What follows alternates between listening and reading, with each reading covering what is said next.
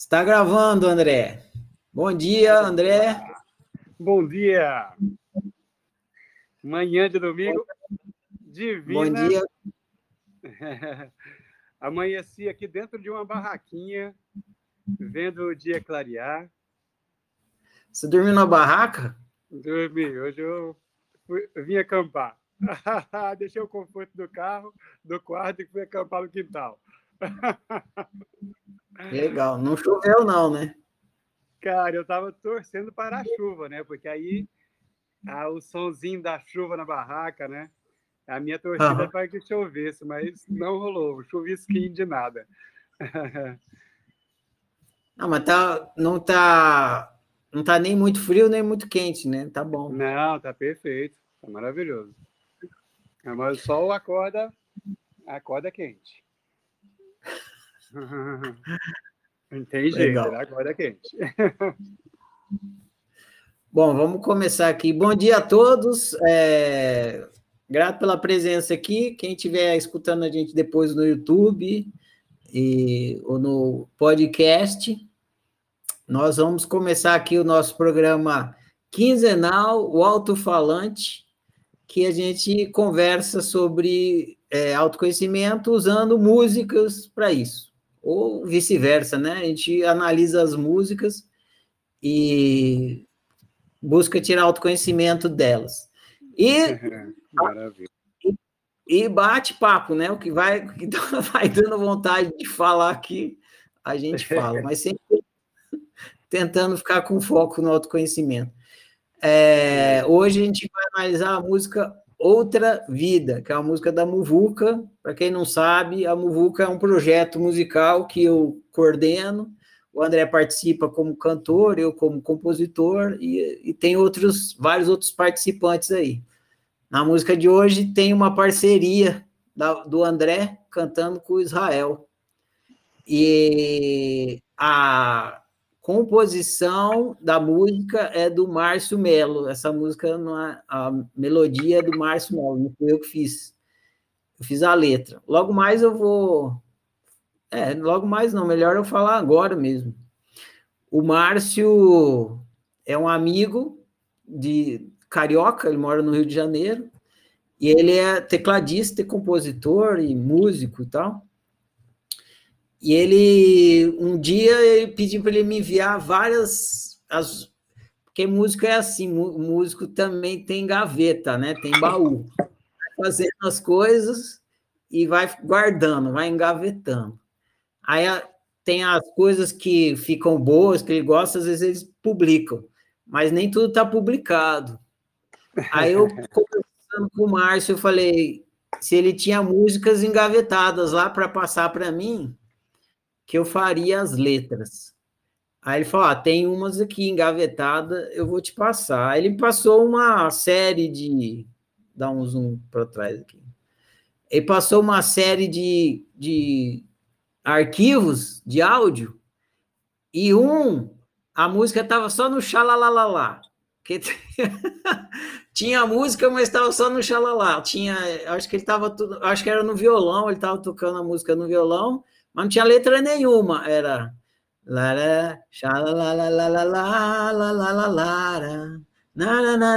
sofejando, né?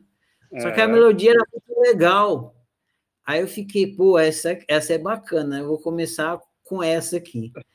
Aí fiquei, é, fiquei ouvindo a melodia para ver o que, que, que aquela melodia me falava que, que essa melodia está me contando, né? Do que, que, que letra que quer, qual que é entrar. É, qual roupa que eu vou pôr nisso aí? aí fiquei burilando a melodia, melodia.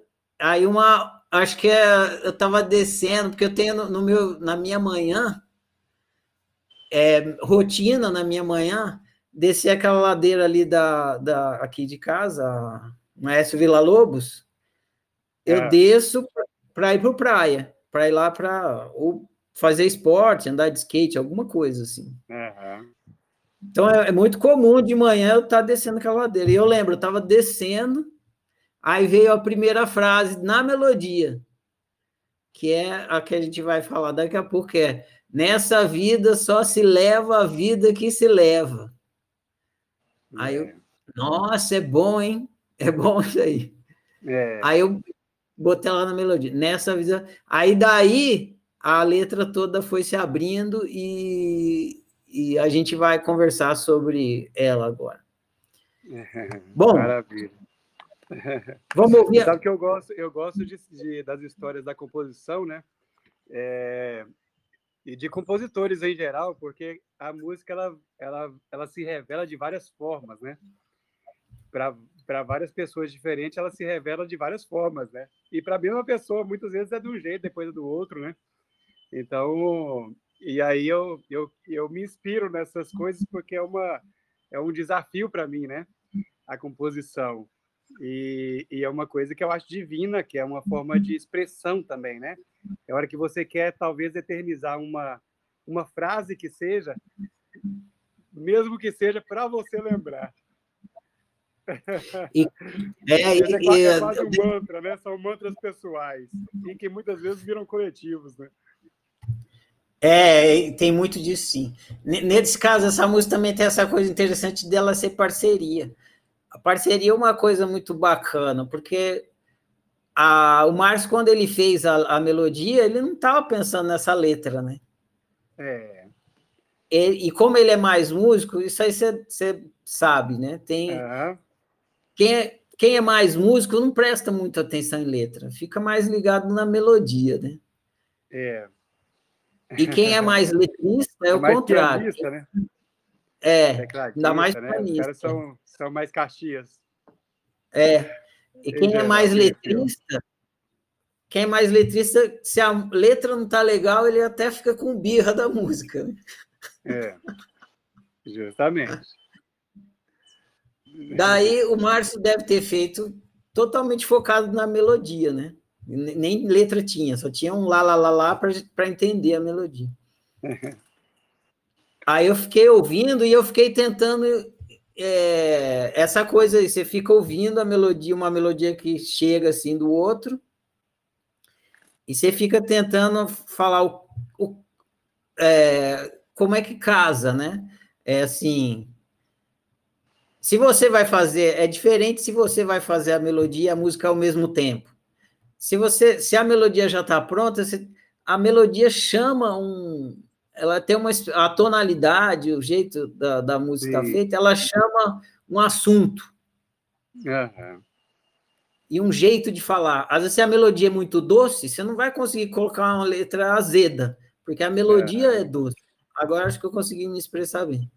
Uhum. Então eu fiquei ouvindo aquela melodia e eu falei, ah, essa letra eu acho que casa. Aí foi, foi casando. Aí tem mais coisas para falar depois dessa coisa da, da parceria, mas vamos ouvir a música primeiro? Vamos. É, pessoal, eu vou procurar, eu vou colocar a música aqui, compartilhar o vídeo no YouTube, aí vocês vão ver o vídeo com a música. Quem está cantando é o André e o Israel. Quem está é tá tocando. E o André, né? Nesse caso. É, é os dois juntos. Back, os, back, os backs vocais. É. O Márcio está tocando piano e a melodia é dele e a letra é minha. Ué, cadê o compartilhar tela aqui? Hum, aqui. André, se tiver baixo volume, você me fala, se tiver alto, você fala também. Aquele movimento lá, tá?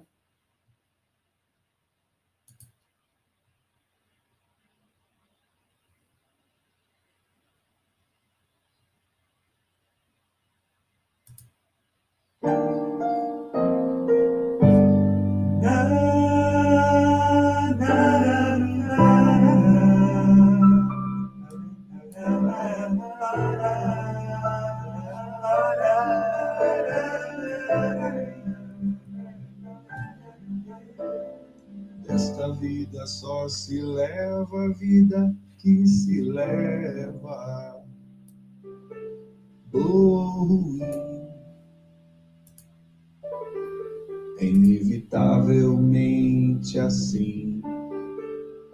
Nesta vida só se colhe a vida que se escolhe. Sorte ou azar é só decidir estar aonde o pé estiver. Esta vida só conspira para quem se atira do trampolim. É inevitavelmente assim. Esta vida sem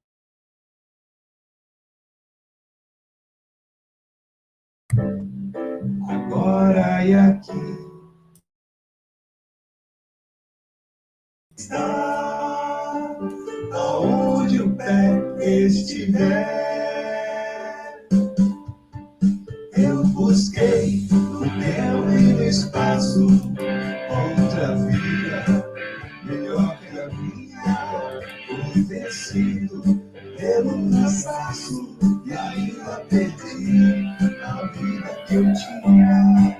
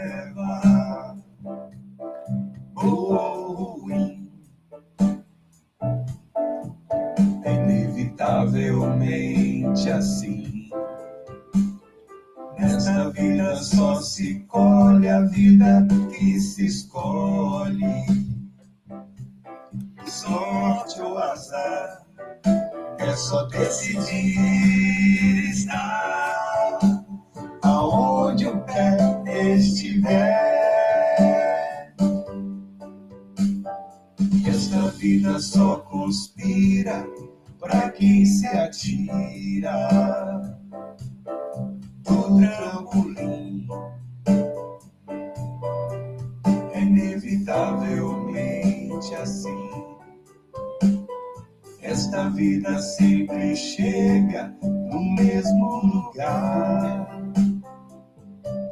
Agora e aqui é só decidir estar aonde o pé estiver.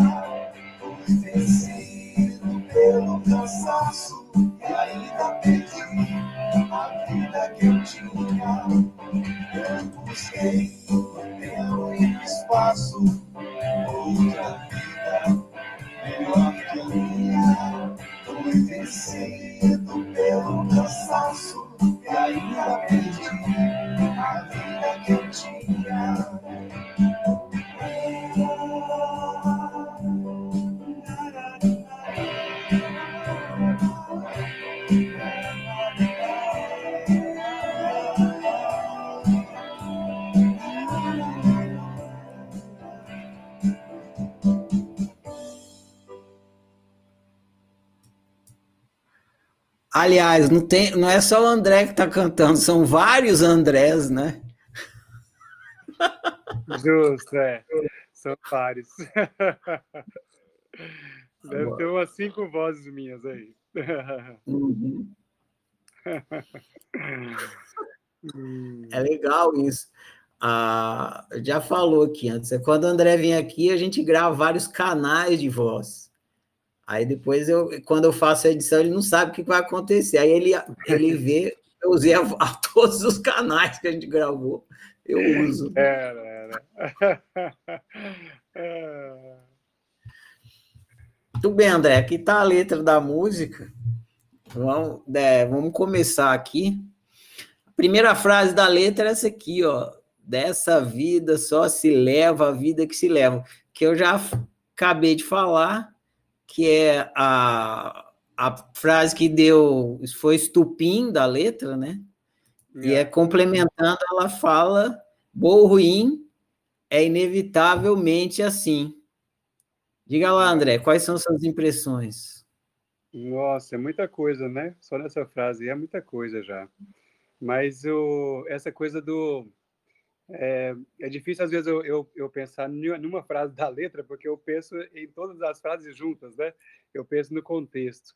Mas eu vou adiantar uma frase, uma frase do depois, né? Que é, que é aqui e agora, né? A vida se revela aqui e agora. Então, a vida que você tem para viver é essa que você está vivendo, né? Então, aquilo que você escolhe levar da sua vida, aquilo que você escolhe viver, é a vida que você vai levar, inevitavelmente. Boa ou ruim, né? Tanto tanto aquilo que se revela bom, que a gente julga, né, bom ou ruim, ou o significado que você dá para esse bom e ruim, né, da vida, que é sempre agora. E, é, e essa é a vida que você tem que viver mesmo, nesse momento, é a única, não tem outra. é, basicamente. É por aí. Uma coisa, uma coisa que é fundamental a gente falar aqui, e eu vou usar uma pedagogia da oficina né, para falar, é que os substantivos. Olha que interessante. A linguagem é uma coisa interessantíssima. Né? É. Os substantivos, eles tentam dar conta de uma coisa que eles não conseguem porque é dinâmico.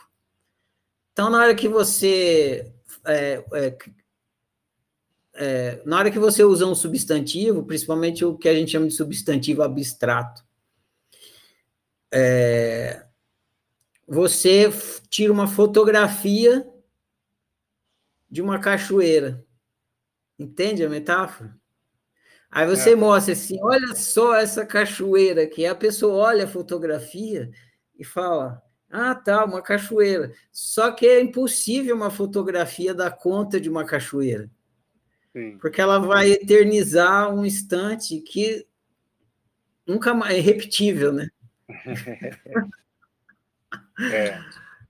Se fosse nunca uma filmagem. aquela foto, né? É, se fosse uma filmagem, a, a, seria melhor, você conseguiria dar um movimento, mas ainda assim a filmagem também está pegando uma coisa irrepetível. Do passado. É, você filmou uma cachoeira, você mostra a cachoeira, já é melhor do que a fotografia. Você vê o movimento. Só que aquela, aquilo que você está vendo ali não vai se repetir. Nunca mais. E na hora que você usa o substantivo, você faz isso, a gente não percebe. Por exemplo, você, você pergunta onde é que você estava? Você fala, eu estava na natação. A natação é um substantivo, mas nunca que a palavra natação vai dar conta do que você estava fazendo. E mesmo que se você estiver na natação e você está falando com alguém assim, sei lá, no celular, onde é que você está? Ah, eu estou aqui na natação. Ou então eu estou aqui no almoço, estou aqui fazendo o meu almoço. Nunca que a palavra natação ou almoço vai dar conta do acontecimento que você está experimentando. É um reducionismo absurdo, absurdo né? Sim.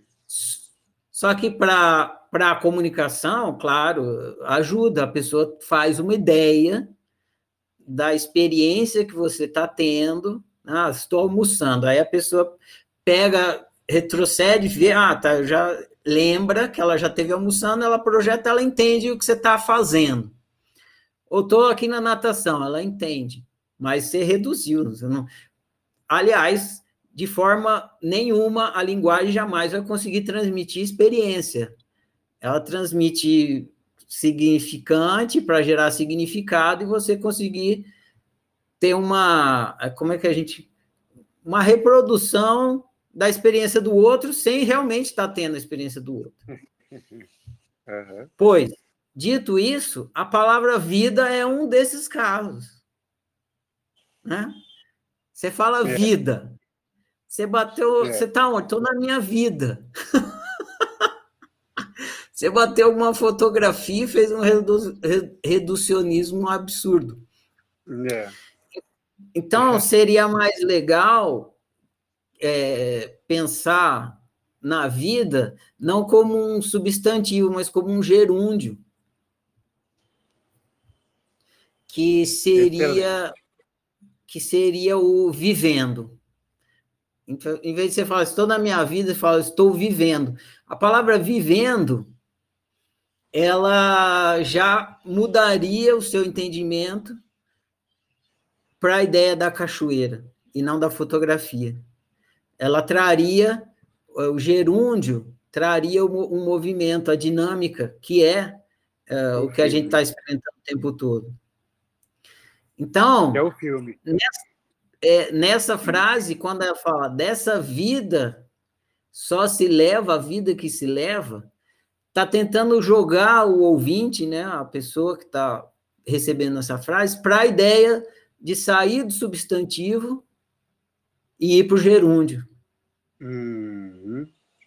Então, nessa vida, que não é uma fotografia, é um gerúndio, é um dinâmico, é um acontecer constante, é um acontecendo, você só leva.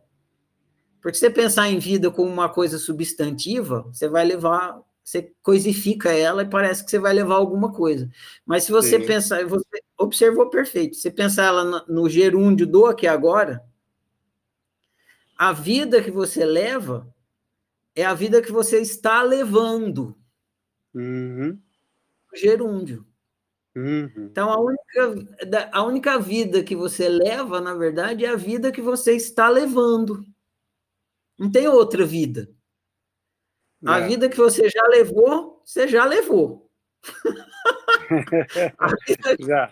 A vida Boa, que você ruim, vai. sorte ou azar, você já levou. É, a vida que você irá levar né, amanhã ainda não está levando, ainda não está experimentando. Então, qual é a vida que de fato existe para o ser que está experimentando? Está em experimentação. É a vida que ele está levando boa ou ruim, é inevitavelmente assim. Uhum. Essa é a ideia. Dessa vida só se leva a vida que se está levando. Só que se eu falasse dessa vida só se leva a vida que se está levando, virava ciência e não poesia. Sim. Então, para ficar poético, dessa vida só se leva a vida que se leva. Aí fica poético mas a ideia é essa do gerúndio. Boa ou ruim é inevitavelmente assim. Sim. Maravilha. e é importante a gente ter esse despertar, né? Na hora que você Sim. tem esse despertar, você fala, pô, a vida que eu levo é a vida que eu estou levando. Então, Sim. o que, que eu faço? Aproveito esse trem aqui, né? É. Esse aqui, desse momento esse... a melhor experiência, né? Faça desse momento a melhor experiência que você pode fazer, né? Ainda que seja um momento de dificuldade, né, Marcelo? Nós estamos num momento que muitas pessoas estão em sofrimento, né? É, e, cara, se a gente parasse de resistir ao momento do sofrimento, né? Se a gente tirasse a resistência do viver, né? Querer criar uma outra coisa que não este momento, que não essa vida que eu estou levando, que eu estou vivendo, né? Aí a gente, talvez o, o sofrimento maior da nossa vida venha daí, né? De resistir ao momento presente, de resistir à vida que está vivendo você, né? é isso mesmo. A resistência perpetua o sofrimento. Entrando nesse ponto aí que você estava falando, é assim, na hora, que você tem uma, experi uma experiência desagradável, que é o que a gente chama de sofrimento, dolorosa, ruim e tal, ela vem te contar alguma coisa. E tão logo você entenda o que ela está te contando, você lida rapidamente com aquilo e encontra uma maneira de não ficar tão insatisfatória ou ir para outro lado, tal, melhorar aquilo uh, exemplo simples seria assim: você está andando na aí na, na onde você está e de repente você pisa no espinho. Aquela dor vem e, ela, e você é, sente porque ela está te contando alguma coisa que não está legal. Aí você presta atenção, o que, que, que, foi isso? Aí tá doendo. Aonde? Tá doendo aqui nas costas. O que, que foi? Aí você vai lá, você vê que tem um espinho, você tira o espinho, acabou a dor. Então, a, a dor e sofrimento, igualando, né? Tem essa função de explicar alguma coisa que está. Uh, algum problema no sistema, vamos dizer assim. Igual o computador. É. Então, tão breve você é, aceite a mensagem que está chegando, você descobre o que está. Agora, se o espinho entra e você fala, ah, não vou olhar, não vou olhar, a dor fica lá, e você não entende por que está doendo. E aí você não tira o espinho, pode infeccionar, piora, né? Então, na hora que você abre a porta para o sofrimento e para a dor, você está abrindo a porta para uma mensagem que vai te explicar alguma coisa que está errada para você consertar. E, e bloquear faz o reverso. Então, a, a, a negação do sofrimento, ela perpetua o sofrimento. Olha que interessante. Ela perpetua e faz aumentar. E até chega uma hora que fica insuportável que você não tem mais como ignorar. Você não é, consegue mais é. ignorar, fica muito forte, né? Se nem, que nem um espinho que vai entra e fica infeccionando, fica muito forte. Aí você não consegue mais ignorar aquilo, aí você tem que a ouvir. Mas se você tivesse ouvido desde o começo, logo no comecinho, tinha doído muito menos. E você já tinha resolvido muito mais rápido. Então, é, sim, de fato, é, a gente é a vida que se leva, né? A gente está levando a vida e ela pode estar tá boa ou ruim. E a gente deve aceitá-la para viver bem, né? Seja boa ou seja ruim. Porque, na verdade, os dois, o movimento de aceitação, ele é positivo nos dois casos. Se é boa, você aproveita mais. Se é ruim, você descobre o que está acontecendo e conserta e volta a aproveitar o bom. Então, essa aceitação do momento presente é fundamental para viver bem. Seja um, um, momento presente bom ou ruim. Maravilha. Você sabe que, porque o, complementando isso que você falou, né, do momento o bom e o ruim, né, que é um julgamento que geralmente que eu faço, né, o momento ele é o momento, né, é, essa coisa da dualidade é uma coisa da mente humana, né, se é boa ou ruim, né, se é bom ou mal, se é, se é amigo se é inimigo, né, eu classifico sempre, né, então é legal assim, porque muitas vezes você falando assim que a vida às vezes ela te coloca numa situação em que não dá para ignorar mais o espinho, né, e aí, muitas vezes, é um momento de dor, de infecção, que está incomodando. Então, eu não consigo mais ignorar, eu vou olhar. Então, é um momento de dor que pode ser extremamente bom, né? É um ruim que pode ser extremamente bom. Porque a partir do seu olhar e da resolução que você vai tomar em relação àquilo, te coloca em um outro estágio, né? De dor para a saúde, né? De dor para a harmonia, de desarmonia para a harmonia né? E muitas vezes que eu, que eu sinto é que a, a, vida, ela realmente ela nos dá alguns presentes desagradáveis, né? Para que a gente, não é? Para alguns presentes é. desagradáveis, para que a gente é, de, de, digira aquilo, ou transforme aquilo, ou te coloque em um desconforto que você fala, cara, por que esse desconforto, né?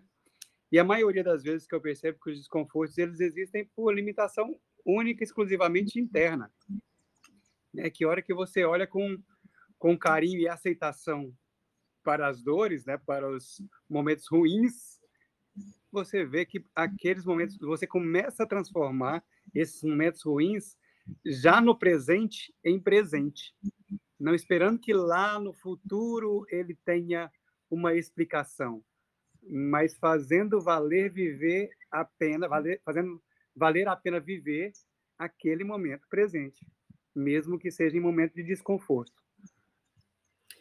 É, tem uma frase que você conhece, que eu uso bastante na oficina. Tudo trabalha ao seu favor, menos você.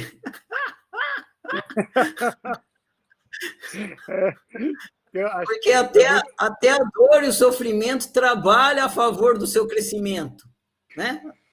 Ah, é desagradável? É desagradável, mas está ao seu favor. Porque Sim. está a favor do seu crescimento, do seu desenvolvimento, da ampliação do seu potencial, das suas habilidades. É. Tem, uma, tem uma outra frase que é bacana, que é assim, decepção não mata, ensina a viver. Então, você está passando por uma decepção, é desagradável? Está é, tá passando por uma decepção? É desagradável. Sim. Você estava ali no, no, na, confiante que ia dar uma coisa, que ia acontecer, de repente, pá, você dá de cara com uma decepção. É desagradável, mas se você olhar bem, aquela decepção está te ensinando alguma coisa. Sim. Então, é positivo, tá? a decepção está trabalhando a seu favor. Uma pessoa é. que viveu uma vida sem decepção nenhuma, ela não vai descobrir nada, ela não vai aprender nada. Porque a decepção te ensina várias coisas, a frustração te ensina várias coisas. Aí você precisa, então. Outra palavra que eu gosto é desilusão. A desilusão, desilusão é ótima, né? Tudo isso é doloroso, é sofrido, mas é, é pedagógico. Está é, tá te ensinando alguma coisa. É, aliás, essa é a mudança principal que o ser humano deveria fazer e ele não faz. Ele acha que a vida é uma experiência biológica. Você pergunta, em geral, para as pessoas o que é viver. Viver é ter um corpo e sair vivendo. Se você tem um corpo e sai vivendo, isso aí é uma. A viver é uma experiência biológica. Né? O corpo é um, é. um organismo biológico. Mas na hora que você está vivendo, você está aprendendo, aprendendo, aprendendo, aprendendo, aprendendo com a decepção, você está aprendendo com as coisas boas, você está toda hora aprendendo. Então, na verdade, viver não é uma experiência biológica, é uma experiência pedagógica. Se o ser humano faz essa viradinha de chave, sair da experiência biológica para a pedagógica, começar a entender que a experiência humana é pedagógica, tudo que acontece ele entende. Se for ruim ou se for bom, tudo que acontece ele entende. Isso aqui é ruim, mas está me ensinando alguma coisa. Sim. E aí ele vai perceber que está tudo sempre a favor dele, nada está contra. Não tem nada contra no ser humano, nada, nada. Por quê? Nada. Porque tudo é pedagógico. É. Mas se você não virar essa chavinha, você começa a achar que as coisas que acontecem estão contra você. Sim. É, é, é aquela parte que a gente já falou de, de responsabilidade, né? Nós já, já, batemos nessa tecla algumas vezes e que eu acho que é uma, é uma das palavras é, urgentes né, do momento. É autorresponsabilidade, né? É de você sair dessa, dessa então postura de vítima, né, de postura de, de que a vida então está contra mim, ou alguma coisa está contra mim, ou o governo, ou minha mãe ou meu pai, ou a natureza que choveu ou não choveu, né? Qualquer coisa pode estar contra mim se eu tenho essa coisa da vítima, né? Mas se eu assumo a minha responsabilidade sobre tudo e ainda mais a responsabilidade de aprender nesse caso, né? Porque se é uma experiência pedagógica, o que eu preciso fazer para passar de ano? não, não é acertar na prova, é aprender. Isso, né? isso, né? Não é acertar na prova, porque talvez nem tenha prova se você tiver aprendido. Mas talvez a prova precise acontecer para que você aprenda, né? para que você desperte essa responsabilidade de aprender, do seu jeito, de qualquer jeito. Né? Eu tinha eu uma. Um eu tinha uma Perdão, termina, termina. Ah, eu, tinha, eu tinha uma professora que era uma, uma, professora fantástica, que no dia da prova, ela chegava, a prova era de dupla, de consulta e podia colar. Cara, era, era, era fantástico, porque, porque era. E a prova era um, difícil pra caramba. Era de raciocínio. Então, você podia colar por quê? Você podia ter a opinião do outro, você, onde estava no livro, mas qual é a sua opinião sobre aquilo? Então, isso era pessoal. Né? Então, forçava um estudo, que era assim. Ela, de vez em quando, falou assim: gente, vou ali na secretaria. Vocês têm 40 minutos. Aí ela ia, daqui 50 ela voltava. Pra, aí ficava na porta, que tava aquela algazarra, né? Todo mundo fora do lugar, tava aquela zona na sala. Aí ela falou assim, gente, eu já cheguei, não quero, não quero ver isso. Aí todo mundo ia sentava, e aí ia trabalhar. então, é, mas era, era, um, era um momento de aprendizado fantástico, sabe? porque todo mundo sabia o desafio que era a prova, e aí você tinha o desafio de fazer a sua prova, de ensinar o outro, de falar quem sabe, de pedir o outro me explica de novo, né? E, e ainda em coletividade com o seu colega do lado que era em dupla, você tinha que chegar em uma opinião única de vocês, né? Então era um, uma, uma, um forçamento de, de aprendizado.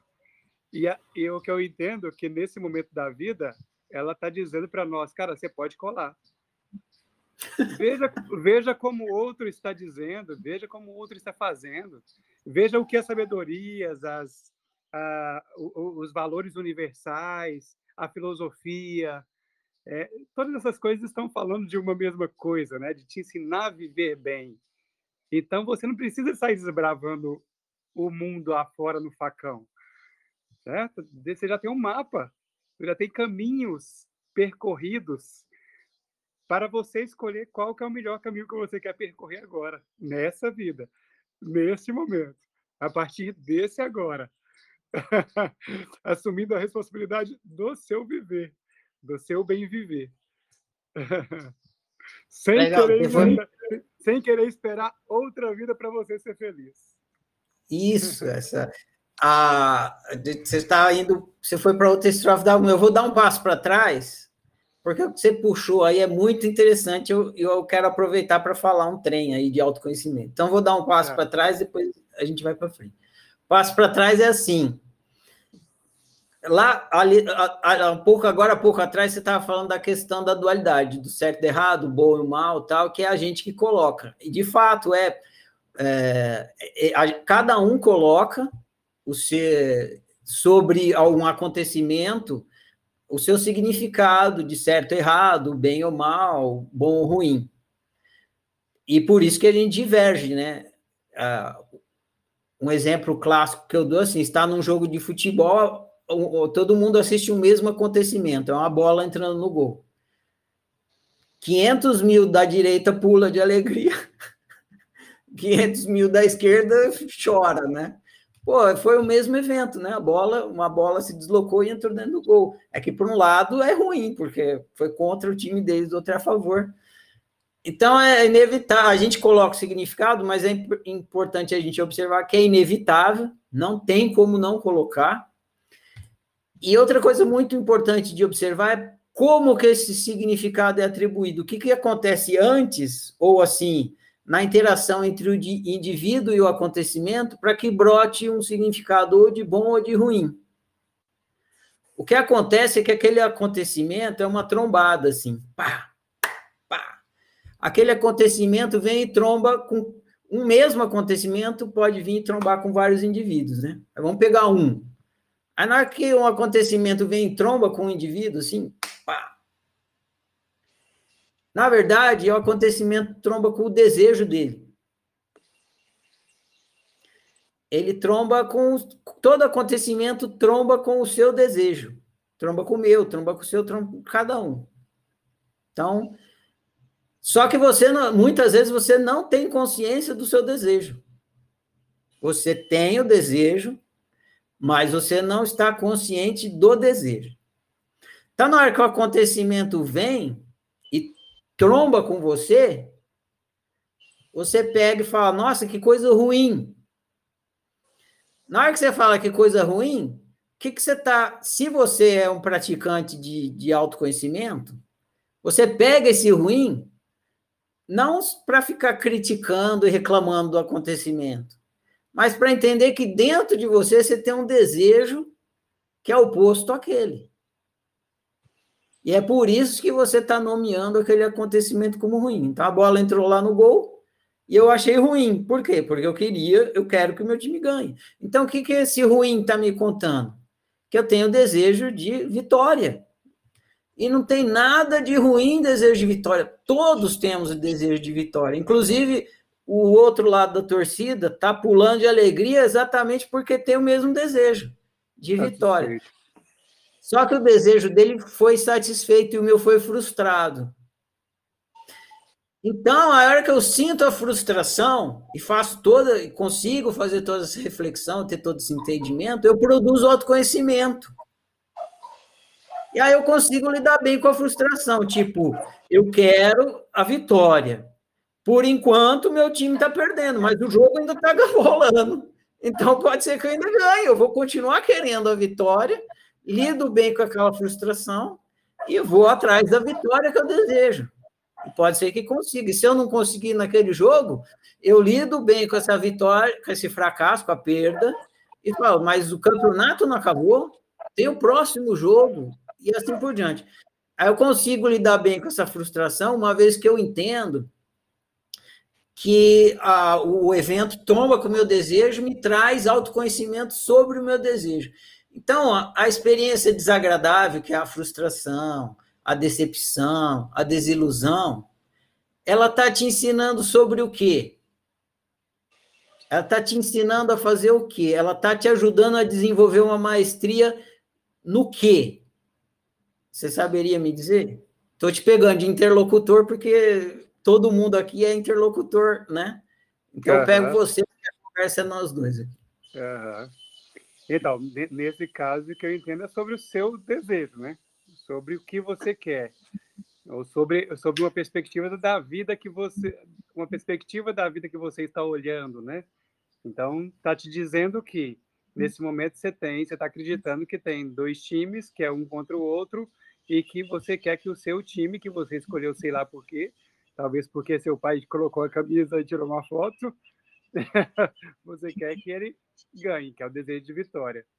Ou talvez, né? Essa coisa pode ser uma, pode ser que o outro tem mesmos desejos que eu, e aí a minha, a minha reação ou a minha dor ela tem a ver com a satisfação ou a frustração desse desejo. E assim, e assim vai, né? Pode ter outros significados. Não, é, é, é, tudo, é tudo isso que você falou, é tudo isso que você falou e mais coisas. Então, vamos pegar tudo isso que você falou e mais coisas e colocar num, num vidro. É, numa caixa. E vamos, é, uma caixa. Aí a gente vai, vai colocar na caixa que tipo de aprendizagem o sofrimento proporciona para um ser humano. Porque é uma matéria específica. Então, seria é. assim, ó, vou, vou botar três pontinhos no fim e você completa. Sofrimento ensina o ser humano a lidar melhor com. Frustração. Não, a frustração é o sofrimento. é um sofrimento. Melhor com. Com.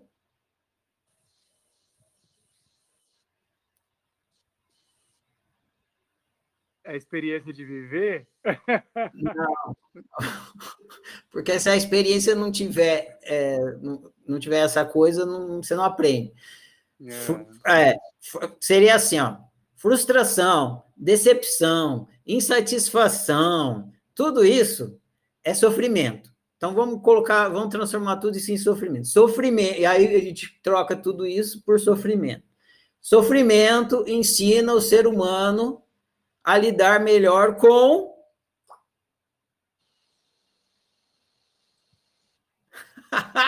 tá vendo? É, é, tá, é, a gente faz isso o tempo todo, só que a gente não percebe. A gente tá o tempo todo aprendendo isso. E a gente aprende. A gente aprende, mesmo, mesmo não conseguindo colocar em palavras, que nem eu estou querendo fazer agora, a gente é. já faz, já faz e, e aprende. Só que é, é importante colocar em palavras, porque a gente vai começar a fazer isso com mais consciência, mais lúcido Sim. do que a gente está fazendo quando a gente experimenta a frustração, a insatisfação, a decepção. Uhum. Sofrimento ajuda o ser humano, a, ensina o ser humano a lidar melhor com o desejo. Desejo. A todo okay. instante, o sofrimento está ensinando o ser humano a lidar melhor com o seu desejo. E você pode observar, por exemplo, que quem mais sofre são as crianças.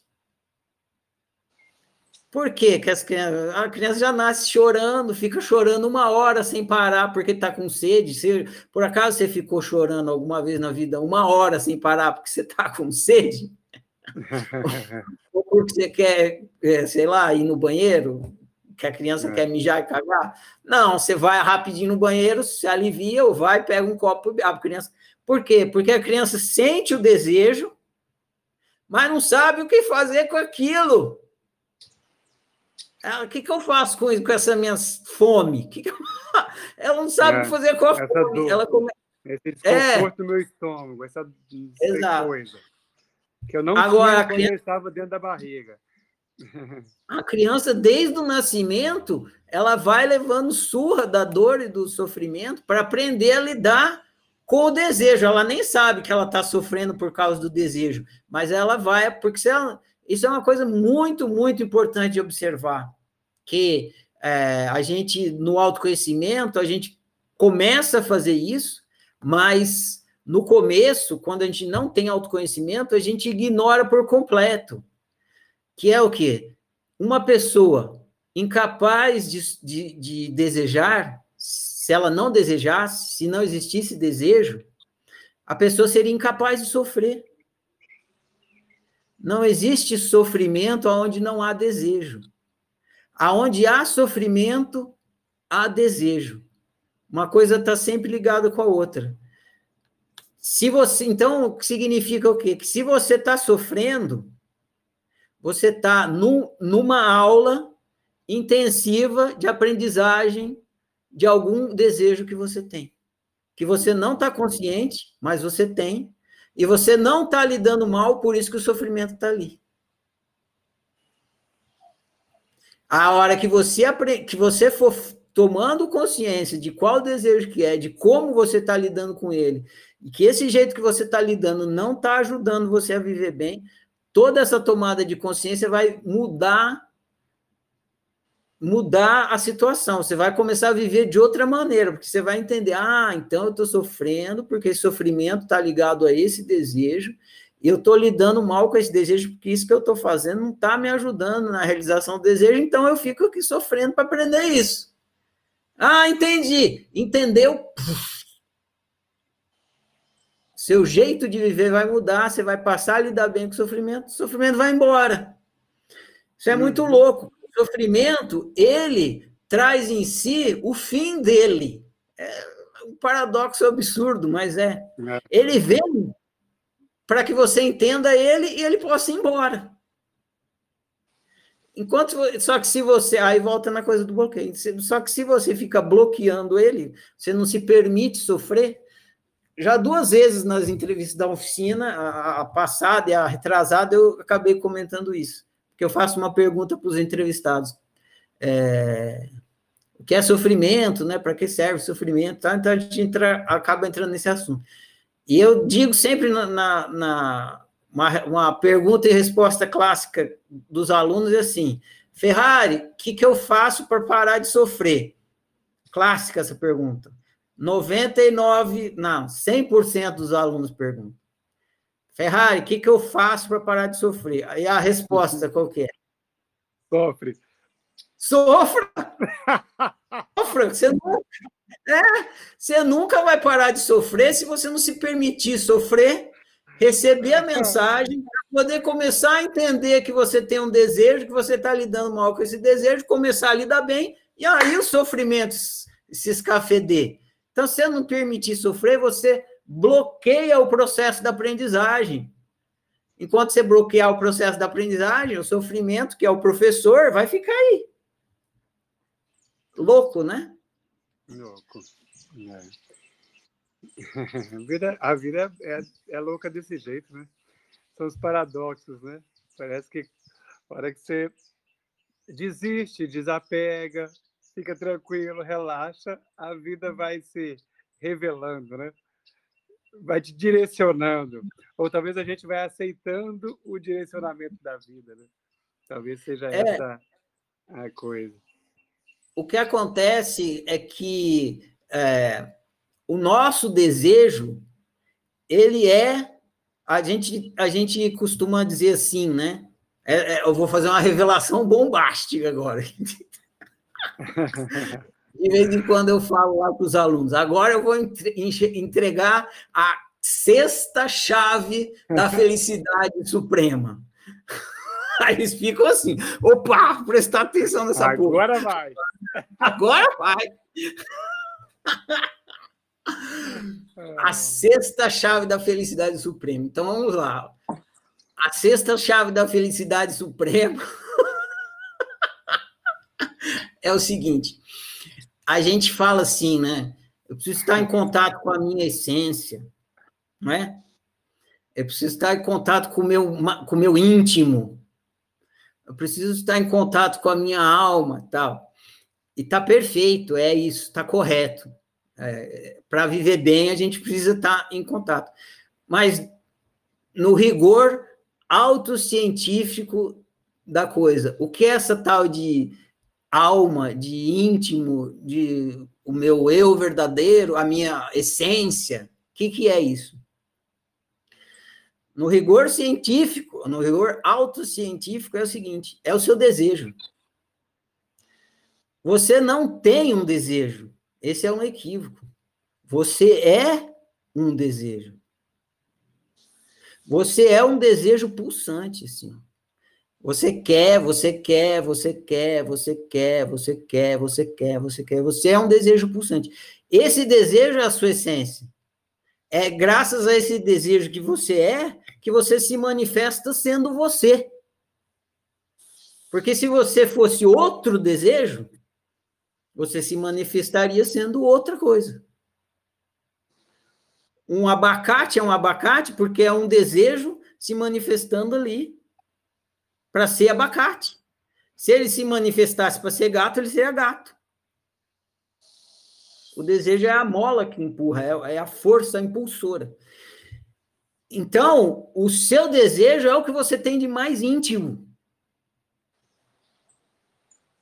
Você é você por conta que você é um desejo único, é, singular. Não tem dois igual no universo. O seu pulsar é o seu, o do outro é outro pulsar. Então você tem, deve assumir a responsabilidade, você tá, para usar o termo que você estava falando e entrar nessa linha de raciocínio, pela aprendizagem de viver em acordo com o desejo que você é. E, a, e qual é a primeira coisa que todas as pessoas fazem? Todo dia, o tempo todo. Ignorar o desejo. O que todo, o que todo mundo faz é ignorar o desejo ou negar o desejo. Se você, quando você quer uma coisa, não tem nada mais real em você do que essa vontade. O que você quer. Não tem nada mais real em você. Se tirar a sua vontade, o que você quer, quem é você? Você vira um robozinho. Uhum. Você vira. Então. A... Você perdeu sua identidade, né? Isso. Por isso que o sofrimento é tão importante. Entende agora? É, entendo. Mas eu Porque queria você não mais aprofundar. Querendo aprofundar essa coisa do desejo e de quem nós tá. somos. No entanto, eu estou acabando a bateria, estou com a minha fonte do celular lá em cima e com medo de caminhar com o celular e perder conexão. E nós, nós não falamos tanto sobre a letra, embora tudo que nós falamos tem muita referência da letra, né? E ainda nem ouvimos as pessoas. eu estou te chamando para uma decisão, é o que, que eu faço? Eu saio atrás do carregamento, do carregador, a gente corre o risco de alguma daqui uns 10, 15 minutos acabar minha bateria. Eu acho que é melhor você correr atrás do carregador e, eu, eu vou respondendo ca... alguma pergunta aqui. O, o, carregador chegou! A minha mão! Você acredita numa coisa dessa? Aê! O universo conspira, mano. Tá vendo? Pronto, agora eu vou perder a minha colocação aqui, mas vai dar tudo certo. continuando, continuando no, nas minhas gambiarras. Né, Marcelo? É, vai ter que ser ali. Bom, vamos lá. Oh, então é isso. Ah, tudo isso que eu falei aqui foi só para dizer como o sofrimento é importante, a existência do sofrimento, e como a, a, a se abrir para a aprendizagem que o sofrimento traz é fundamental para viver bem, né? Aí, porque é ele que vai revelar, no fim das contas, o seu desejo e é fundamental você viver de acordo com o seu desejo. Enquanto o André manipula ali, quem tinha levantado a mão aí, levanta de novo que eu abro o microfone. Eu vi que tinha uma mãozinha levantada. Não? Ninguém? Então prossigamos aqui, André. Vamos para outro pedacinho da letra aqui? Vamos. Deixa eu ver aqui. aqui. Ótimo. Eita. Dessa vida só se leva a vida que se leva, boa ou ruim, é inevitavelmente assim. Nessa vida só se colhe a vida que se escolhe. Adoro essa frase. Sorte ou azar é só decidir estar aonde o pé estiver. Nessa vida dessa só... frase. Essa essa frase ela me ensinou muito sobre presença. Quando eu gravei essa música, né? é, essa coisa de presença, né? Só decidir estar aonde o pé estiver, né? É aquela coisa do aceita que dói menos, vive esse agora, né? Bom, ruim, vive essa realidade, vive essa essa experiência, né? Essa experiência que está que está passando por ti. Então essa foi uma frase que me ancorou muito, assim, cara, esteja onde o pé estiver, né? esteja presente, né? Algumas pessoas falam, esteja onde a sua respiração está. Então, que é, é uma, uma figura de linguagem da presença, né? Cara, esteja aqui, agora, é, e neste momento. Que aí eu acho que é uma grande. Essa, para mim, foi uma frase que ficou assim, reverberando muito tempo, sabe? Até hoje ela. Nem sei quanto tempo que a gente gravou essa música, mas até hoje ela reverbera muito. Me ensina muito sobre presença. Isso aí da, na na quarta-feira eu fiz uma entrevista com uma instrutora de mindfulness, né? E ela estava falando bastante do, do momento presente. E na yoga, uma das coisas que você mais faz é, na, tanto na meditação como na yoga, é a respiração, né? E a gente concentra na respiração. E o lance da respiração, você tocou na respiração, é isso, que você não consegue respirar ontem, e não consegue respirar amanhã. Então a pessoa está muito perdida assim na imaginação, que vai para o ontem para amanhã. Aí o, o, instrutor vem e fala: não, concentra na respiração. E a pessoa fica sentindo, tendo a experiência da respiração, e ela consegue encontrar o ponto, o, o gerúndio, né, a cachoeira, a vida que ela está vivendo. E, o, e pisar onde está o pé é a mesma coisa. Você não consegue pisar o pé no amanhã e nem pisar o pé lá ontem. Você só consegue pisar onde está o pé, né? Uhum. Então é isso. E a outra parte da música é dessa, dessa parte aqui é nessa vida só se colhe a vida que se escolhe, né? Que é o lance do você tá no carro, né? E você só vai viver aquele pedacinho que você está vivendo, mas se você virar para a direita, você vai experimentar a paisagem da direita. Se você virar para a esquerda, você vai experimentar a paisagem da esquerda. Então, é muito importante você estar tá, é, consciente das suas escolhas. Voltando na coisa do desejo, né? Eu estou aqui vi, vi, vivendo, tipo, dirigindo, né? Mas eu, se eu não dirigir de acordo com o meu desejo, se eu fizer escolhas que estão de que não estão em acordo com o meu desejo, eu vou experimentar isso. Mesmo que eu não queira, eu vou experimentar, porque eu estou escolhendo. Então, entra na, numa coisa que de vez em quando eu falo assim, arbítrio, é, bênção ou maldição, né? Porque é uma bênção porque você pode optar por dirigir e ir para onde você deseja. Dirigir de, conduzir a sua experiência de acordo com o seu desejo. E maldição, porque você também pode optar equivocadamente em ir para um lugar que você não quer ir, por influência, por querer agradar os outros, por achar não ter confiança que você deve fazer o que você acha que você deve fazer e você opta contra o seu desejo. Uhum. E aí você Mas vai experimentar deixa, isso. Deixa, deixa eu fazer uma questão real aqui que está na minha cabeça, que é, se a gente, então, nós temos o desejo, ele nos faz entrar em contato com essa essência, né, de quem nós somos. Ah, e, e dizem alguma, algumas pessoas de meditação, de mindfulness, de algumas coisas assim, que estar nesse momento presente, né, da respiração, estar só nesse momento da respiração, né, muitas pessoas, muitos exercícios de respiração dizem para você assim: inspira, expira, e aí presta atenção nesse instante entre a sua expiração e inspiração, né, para você ser aquele instante, né? É, neste momento de meditação profunda, nós poderíamos dizer que é um, é um momento de ausência de desejo? Não, nunca, não existe isso é que o seu desejo nesse momento é estar tá fazendo o que está fazendo. Porque se você não tiver o desejo de estar tá fazendo o que está fazendo, você vai para outro lugar. Entendeu? Ou, ou então não é fazer o que você está fazendo, mas o motivo pelo qual você está fazendo. Você está, por exemplo, praticando yoga, ou praticando concentração, mindfulness mesmo, porque o motivo de você estar fazendo é que você deseja estar em paz. E aí, ao fazer isso, você vai entrando em alinhamento com esse seu desejo de estar em paz e chega uma hora que você está em paz.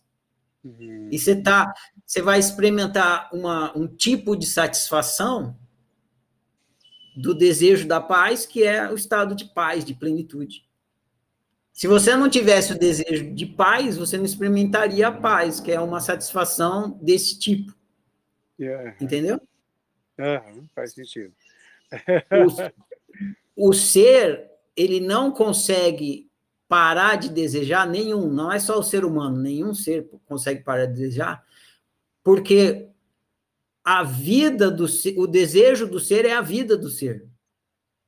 Você é um ser vivo porque você é um ser pulsante. Essa vitalidade que você tem, não só fisiológica, mas em todos os sentidos, vem de alguma coisa que faz você ser, ser vivo, pulsante. Esse impulso, esse impulso que você tem a todo instante para continuar é, se manifestando, essa, esse, esse impulso de expressão, de manifestação, é o seu desejo mais primário. E aí depois isso vai entrar dentro de estruturas de experiência. Como você está tendo uma experiência humana, esse seu impulso de ser, que nem tem nome, o ser que você é não tem nome, mas ele está se manifestando através de uma estrutura humana. E aí você experimenta esse seu impulso humano, esse desejo que você é, esse seu, esse seu impulso existencial e não humano, humanamente, humanizado. Então, aí você vai, humanamente, você vai desejar andar de bicicleta, você vai desejar nadar, você vai desejar fazer esporte, você vai desejar comer, você vai desejar ter experiências sexuais, você vai desejar é, ficar tranquilo, em paz, ficar em silêncio, você vai desejar um monte de coisa. Mas por trás desses desejos humanizados está o desejo que você é, que está pulsando ali. É tipo a luz e o, e o filme, entendeu? A luz, ela é branca. O filme que está passando é humano, então você olha e você vê seu desejo humanizado. Que é andar de bicicleta, fazer yoga, não sei o quê. Agora, a luz, ela está sempre aqui. Por quê? Porque a luz, ela é existencial, ela é o que você é, hum. enquanto ser. Então, é impossível não desejar. Por quê? é, ele é esse impulso que todo ser é. O ser não é só um ser. Tem gente que acha que o ser é só consciência. Por exemplo, no, na, nas, em algumas, uh, algumas tradições filosóficas, eles colocam o ser como a consciência que está vendo tudo. Está correto. O ser é a consciência que sabe. Porque se não tivesse essa consciência sabendo, como que se saberia de o que quer que fosse? Agora, o ser não é só saber, ele é poder também. Ele pode, ele tem capacidade de manifestação. Hum. Esse poder que o ser, que todo ser é, né? Ele pode ser as coisas, ele tem a, é, é esse pulso, esse impulso, que é o desejo. No nosso caso, humanizado. Então a gente precisa estudar tudo isso para entender e conseguir lidar melhor com o desejo. Senão a gente não vai. Ah, então, resumindo a sua questão, é o seguinte: sempre, sempre, sempre, sempre existe desejo. Nunca o desejo desaparece, porque o ser não desaparece, o ser existe.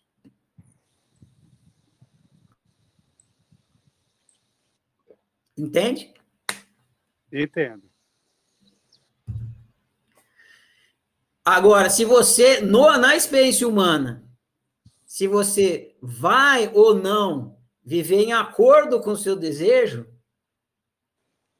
depende do seu arbítrio. Porque você tem arbítrio para viver em desacordo com o desejo que você é.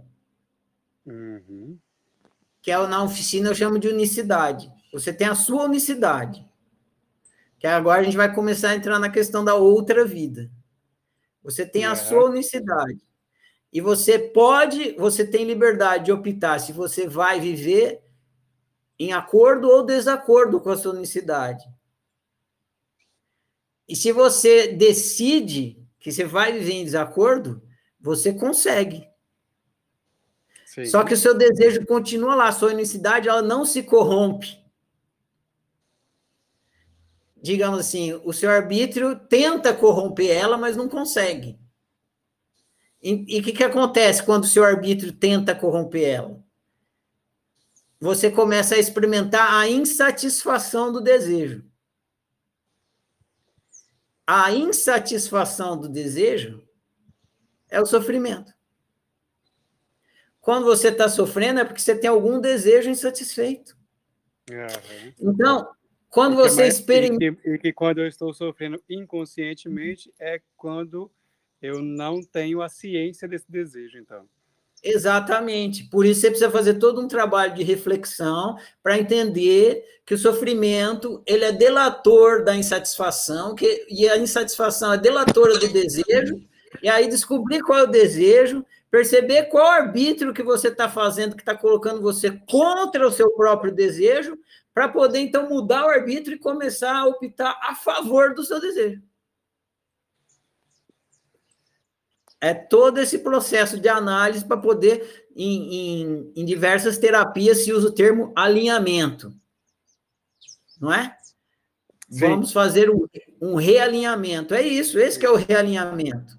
Mas você não vai conseguir fazer o realinhamento sem ficar consciente do desalinhamento. Você precisa ficar consciente de como que você chegou naquele desalinhamento. E para você ficar consciente como chegou no desalinhamento, você tem que ter alguém que te conduza nesse processo de tomada de consciência do, do desalinhamento alguma coisa infalível que te conduza nessa tomada de consciência do, desalinhamento. Que coisa infalível é essa? Começa com S e termina com mento. Começa com sofre e termina com mento. O que, que é? Sofrimento. Aê! É o sofrimento. É... Sofrimento ele é infalível para te explicar a besteira que você está fazendo. É para isso que serve o sofrimento. Para você conseguir ficar consciente de como que você desalinhou. Porra, tô aqui desalinhado para caralho, porque eu tô sofrendo para caralho. Uhum. E aí você começa, você usa o sofrimento. Por isso que quando você vai no, na terapia, no psicólogo, ele vai falar, e aí, qual que é o problema, né? Você está é. sofrendo com o quê? Para poder é. investigar o seu, o seu desalinhamento, né? É. Psicólogo nunca vai falar assim, aí, tá feliz por quê? Ele não vai falar isso. essa, Porque essa é, uma das, é, uma das, coisas que eu fazia, né? Porque eu, eu sou psicólogo, né?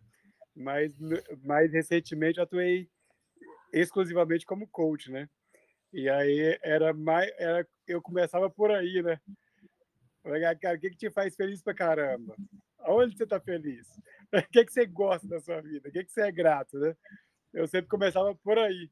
Que aí depois eu ia ver o sofrimento. Que aí muitas vezes a pessoa chegava lá no sofrimento e falava, cara, para falar a verdade, estou sendo ingrato.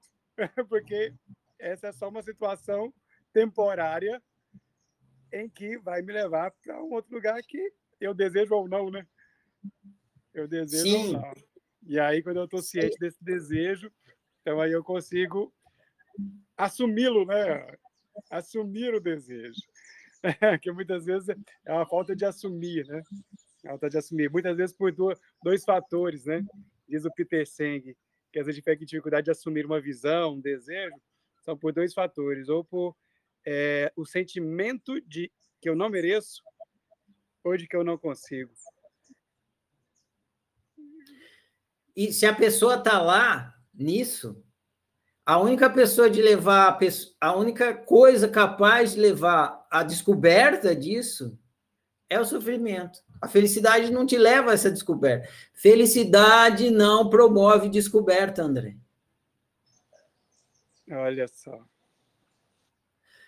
Porque, porque você precisa descobrir as coisas erradas que você está fazendo. Porque as coisas certas que você está fazendo, você vai fazer. Você vai continuar fazendo. Uhum. E, e a felicidade não te ensina sobre os seus erros. Ela não no te entanto, ensina sobre. No entanto, ela pode te revelar sobre seus. Sobre as suas afinidades. Sim, ela, é, mas ela é, precisa é porque, existir. Porque o que eu percebo assim em mim, né? Muitas vezes eu vou, eu, eu tenho uma experiência em que, cara, que experiência uau, né? Aquela experiência, ela muitas vezes ela me estimula, cara, o, o que que me faz sentir dessa forma, né? Ainda que eu assim, nossa, eu fui para Maldivas, lá eu tive experiência uau. Não, não dá para eu estar toda semana na Maldivas, né? Mas o que daquela experiência eu gosto de viver? Né? Qual parte? Estar na Maldivas é o quê? Né? O que, que significa para mim? O que, que dessa experiência? E aí, essa experiência, muitas vezes, se eu, se eu entendo que a, a vida é pedagógica por todos os lados, né? Tanto do, tanto do sofrimento ou da felicidade, né? Nesse caso, é assim, se a gente pode chamar isso de felicidade, né? Que é, é uma é um tema vasto também, né? É, mas dessa experiência então positiva, ou de uma experiência de uau, eu posso perpetuar isso em outras formas, né? Desse uau. Né? Eu posso perceber que na Maldivas eu adoro porque eu não tenho internet, e sem internet eu fico sem conexão com o resto do mundo, eu fico mais em silêncio, eu fico mais introspectivo, tenho um mundo interno. Então eu posso dizer que a experiência da Maldivas é porque aquela luz ela me dá, me promove uma coisa química, biológica, que me dá ocitocina com não sei o que, uma combinação que me dá essa sensação de uau, né? Então, assim, muitas possibilidades que se eu entendo que a vida é uma é uma experiência pedagógica, eu posso entender que esteja vivendo em qualquer estado de ânimo, eu posso estar aprendendo, né? Se eu estou atento para esse aprendizado. Sim, tá, o, o lance é o seguinte: a gente pode dizer que tudo colabora para a sua felicidade, inclusive o sofrimento. Sim. Entendeu? Sim. Então, não é, não é uma apologia ao sofrimento. Ah, vamos sofrer. Não é isso. tu, a, a gente está buscando a felicidade. Tudo colabora para a sua felicidade. Inclusive o sofrimento. Por quê? Porque quando você vai, ninguém opta conscientemente para o sofrimento. Ah, eu vou optar pela experiência infernal, que seria o oposto do que você chamou de Aldivas, foi isso? Não, Ma Maldivas. Maldivas. Maldivas, né? A praia, tá? praia eu não conheço. É. Eu não conhecia esse termo, mas vamos categorizar assim. Você tem duas experiências para escolher. Uma é prazerosa, outra é infernal. Qual que você vai escolher? Em geral, prazerosa. Se eu tiver consciência. Em geral, não. É sempre. É sempre. É, todo ser busca a, a, o positivo, o, o, prazeroso, a satisfação. Ah, então, a meta é essa. A meta é a felicidade. Só que você, se conscientemente e conscientemente, você sempre opta pelo que você supõe que é felicidade, mas você sempre cai no sofrimento. Por quê?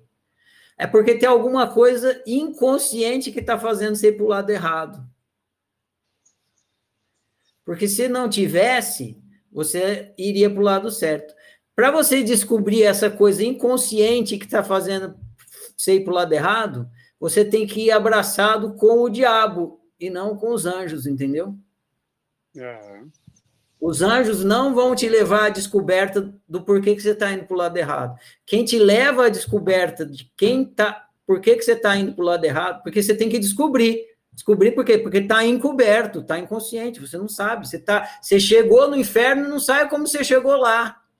Então, eu preciso descobrir como que eu cheguei aqui nesse inferno. Quem te leva para a descoberta do inferno é sempre o sofrimento, nunca a felicidade. E você vai lá para poder chegar na felicidade que você quer, mas quem vai te levar lá é o sofrimento. É. Entendeu? É uma mola, né? Sim. A gente fez, fez uma reflexão é, parecida, não, mas que, que a gente faz uma analogia com aquela música do Lulu Santos, né? E uma das possibilidades que nós que nós falamos foi essa coisa do da mola encolhida, né? Da mola encolhida. Então, muitas vezes o sofrimento era o impulsionador, né? e muitas vezes é, para te tirar daquele lugar de sofrimento. Né? É, e, e aí gente chega num paradoxo que é o seguinte: quem mais sofre é mais feliz. Entendeu? Que é o oposto do que as pessoas pensam. Elas pensam assim: quem é mais feliz é quem sofre menos. Não. É o oposto. A pessoa mais feliz é a que sofre mais. Porque o sofrimento vem, ela não faz resistência nenhuma ao sofrimento, deixa ele entrar, contar tudo que tem para contar, aprende com ele, dá a volta por cima e volta para a felicidade rapidinho. É. Vou, vou, vou, vou, talvez, vou talvez fazer uma sugestão na nossa frase, é assim, quem é mais feliz é quem aproveita mais o sofrimento, né?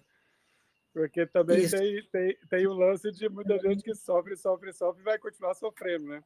Porque, até porque muitas vezes vicia no sofrimento, né, o, o Ferrari, né? Nós temos, nós temos uma, uma coisa do ser humano que é uma coisa viciante, né? Nas, nas, nas sensações, nas recompensas, né? E muitas vezes o vício ele se faz até nas recompensas negativas, né? Tem um, um curso que eu fiz, é, deixa eu tentar, tava, tava na, te, bateu na cabeça aqui a, a expressão que eles usam, que eu, que eu amava. Bom, eu, se, se vier, vai, vai vir. Mas fala justamente dessa, dessa coisa de a gente buscar a recompensa em um lugar é, de sofrimento porque nós viciamos né, naquele sofrimento, ou porque aquele lugar já é conhecido. Então, às vezes, eu prefiro perpetuar o sofrimento do que criar a minha felicidade, né? A partir dos aprendizados, criando uma nova coisa, né? Saindo, saindo muitas vezes de papel de vítima, né? Que quando, quando a gente, muitos dos sofrimentos eles estão nesse papel de vitimização, que hora que eu entendo a vida como essa coisa pedagógica e que eu posso ser o meu principal professor né, nessas, nessas, nessas experiências, então eu posso encontrar um lugar de mais conforto, independente ne... da vida, né? Independente do externo. No caso do, da, do vitimismo, a pessoa troca, troca, o ganho primário pelo ganho secundário. Ela se contenta com o ganho secundário. Ela tem um ganho secundário, porque se ela não tiver, se Sim. você perder o ganho primário e o secundário, você sai dali imediatamente. Sim. Verdade. Agora, se você perder o ganho primário, mas tiver um ganho secundário, você ainda permanece ali na, na, na resistência porque você tem um ganho secundário com aquilo. Aí talvez esteja a raiz de todas as pessoas que reclamam, né? Uhum. E muitas vezes Exato. naquelas pessoas que acolhem a reclamação do outro, né? Ou que reclama junto. Exato. que, aí, que aí é um ganho secundário imediato, né? É um ganho secundário imediato em que, em que me desresponsabiliza em geral totalmente, né? André, vamos ver se alguém quer participar aqui. Já tiveram algumas mãos levantadas aí. A Andressa está com a mão levantada aqui, vamos ver. Seu microfone está liberado, Andressa. Quando for falar, Andressa, é, não chega a, a boca tão perto do celular, porque quando se faz isso, dá uma descalibrada aqui no som. Então, pode falar um pouco distante do celular mesmo, que é melhor. Sem querer, vocês estão me vendo aí? Não, não vemos você. Sem querer. Então, bom dia para vocês. A minha dúvida, acho que o Ferrari já respondeu, né? Que eu tinha levantado a mão antes, mas acho que ele respondeu. Porque eu venho observando que eu tenho muito medo dos meus desejos. Então, eu fico pensando, será eu não sei o que eu estou desejando, é o que eu, realmente você falou do desejo inconsciente, né? E você respondeu. Porque eu me dou mal. Eu sempre me dou mal. Aí eu fico assim, eu vou ficar quieta. Eu não vou fazer aquilo porque eu vou me dar mal. Entendeu? E parece que é incessante. Tudo que eu faço, eu faço com aquele, aquela vontade aí chega, eu falo, nossa, não era aquilo que eu queria, meu, nada a ver. E eu vou incessantemente buscando, buscando, buscando, é uma busca incessante que nunca cessa e eu nunca estou contente sabe? Nunca nada me satisfaz. Então agora eu tô meio pacata, assim, parada, porque e medo também de me dar mal. Porque às vezes que eu desejei aquela intensidade, né? Euforia mesmo, é aquilo. Quando você vê, não é nada daquilo, sabe? Até minha profissão mesmo era um desejo tão intenso que eu tinha de ser professora. Nossa, era tudo, eu chorava. Eu li os teóricos, falei, nossa, vou transformar o mundo, é a coisa mais linda que, uma pessoa. Eu chorei no meu primeiro dia de aula, quando eu, é meu desejo realizado. E eu fiquei frustrada, porque não era aquilo. Então, e tudo, sabe, na minha vida, tudo, tudo que eu faço, nada é aquilo que eu queria. Então, eu, eu sou infeliz, eu vivo infeliz e eu tô cansada já. Eu cheguei no ponto que eu não quero mais, não é que eu não queira desejar, é porque tudo que eu corro atrás, eu vou desejando, não é aquilo, nunca tá bom, entendeu? Aí eu falo, meu, eu tô cansada, eu não quero mais desejar nada, vou ficar parada aqui, não quero mais, me dou mal, é melhor ficar quietinha no meu canto, sabe? Que aí eu vou viver a minha vida, quietinha do que quando eu, toda vez que eu desejo, me dou mal e me frustro, uma frustração, aí você não quer mais nada da minha da vida. Você entendeu? É mais ou menos isso, porque eu cheguei à conclusão que entendeu? que não tem, é incessante, entendeu? Aquela coisa, eu sinto me iludindo. Aí vem na minha cabeça assim, nossa, é uma ilusão, você nunca vai chegar mesmo. Você está se iludindo, Entendi. porque nunca. Andressa, eu entendi. André, deixa eu pegar esse barco aqui. É, entendi, Andressa. Eu vou tentar colaborar com um esclarecimento aqui. É o seguinte: as pessoas me procuram porque elas estão sofrendo. Elas procuram a minha pessoa e procuram o trabalho da oficina porque elas estão sofrendo, elas estão é, vivendo mal.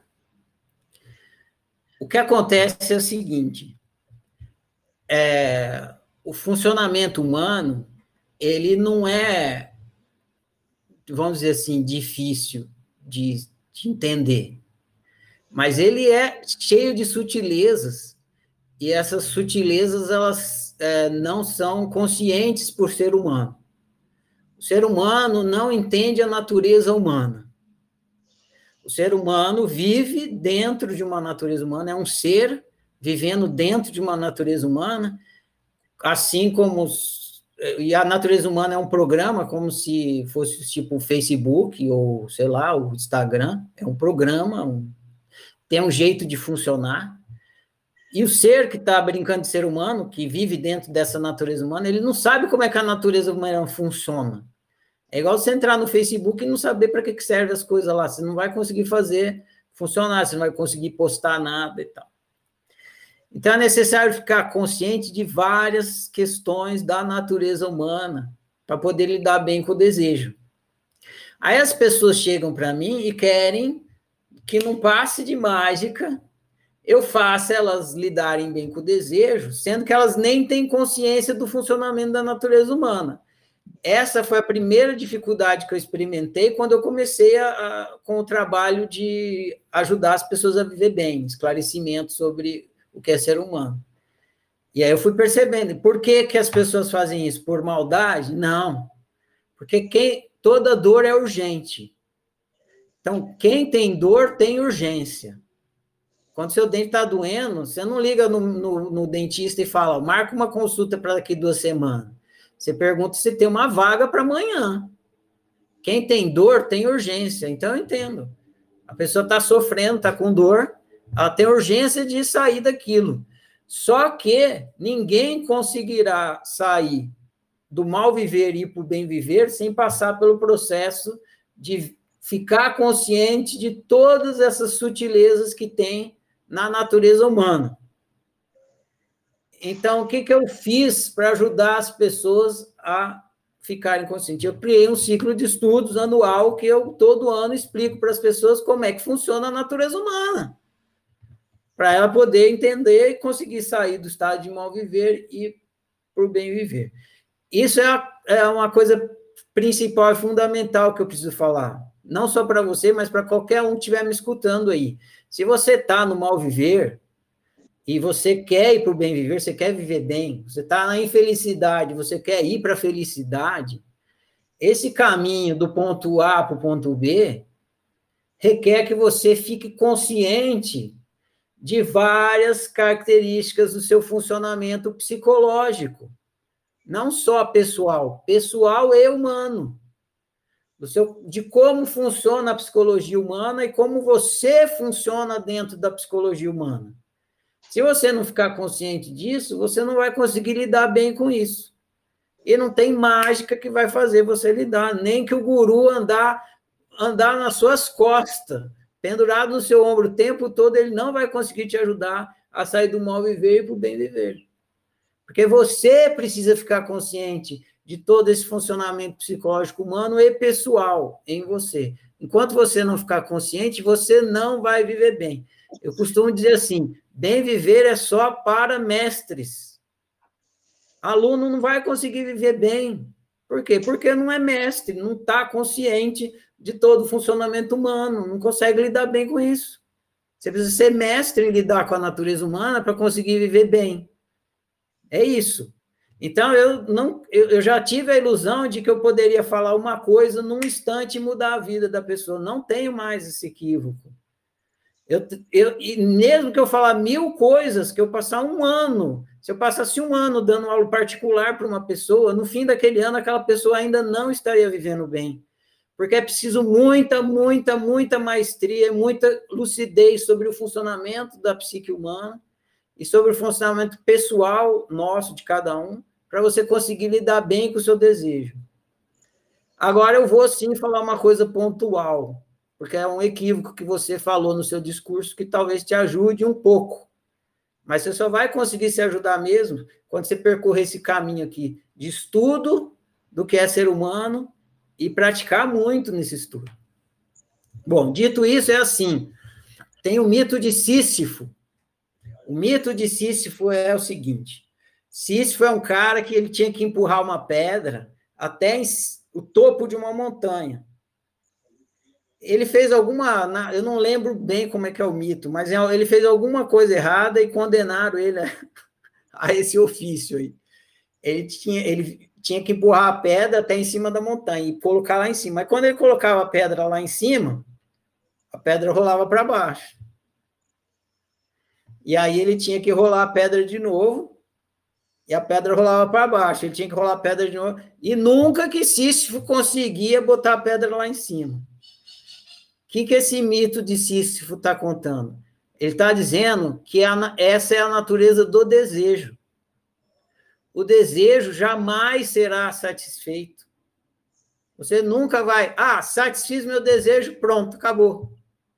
Não, não é isso. O desejo é pulsante. Quando você deseja uma coisa, vem outra. Você deseja uma coisa, vem outra. Por quê? Porque o desejo primordial está aqui. Ferrari. Então, então, meu equívoco, meu equívoco, eu já entendi tudo que você está falando. Está sendo, está sendo eu não ter consciência do meu desejo, né? Que é, eu sou ignorante do funcionamento humano e psicológico, do meu do funcionamento humano, do meu funcionamento psicológico. Então, meu equívoco está aí. Por isso que eu só me dou mal, porque é o inconsciente, não tem, tá, está inconsciente o meu desejo. Então, eu não consigo me realizar, né? Porque isso. eu estou sempre dando cabeçada. Mas tem uma coisa mais pontual aí. Tem um equívoco mais pontual que você deixou escapar. E é legal que você deixou escapar, porque vai te ajudar. Eu vou poder apontar ele aqui agora. E vai ajudar qualquer um que estiver ouvindo isso aqui depois. E todo mundo mais que está ouvindo aqui. Seu equívoco pontual, o começo dele é esse.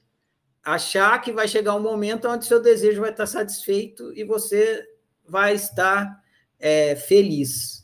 100% feliz, você não vai sentir mais nenhuma insatisfação. Então, lá atrás, quando eu comecei com o meu, esse trabalho de autoconhecimento, eu usava umas terminologias que eu não uso mais na oficina.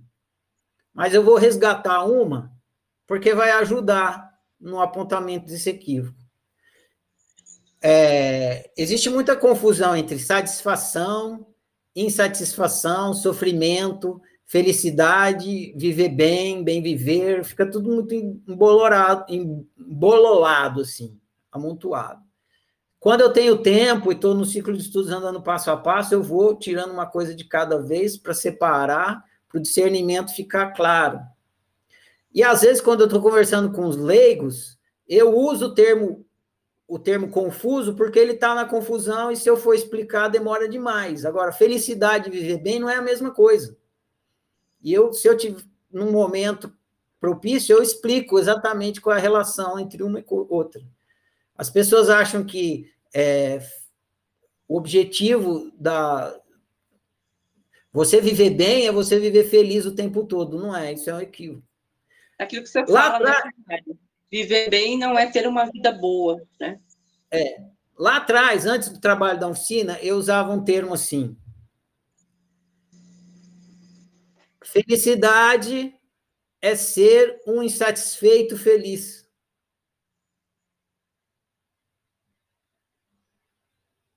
Vamos tentar perceber a profundidade disso.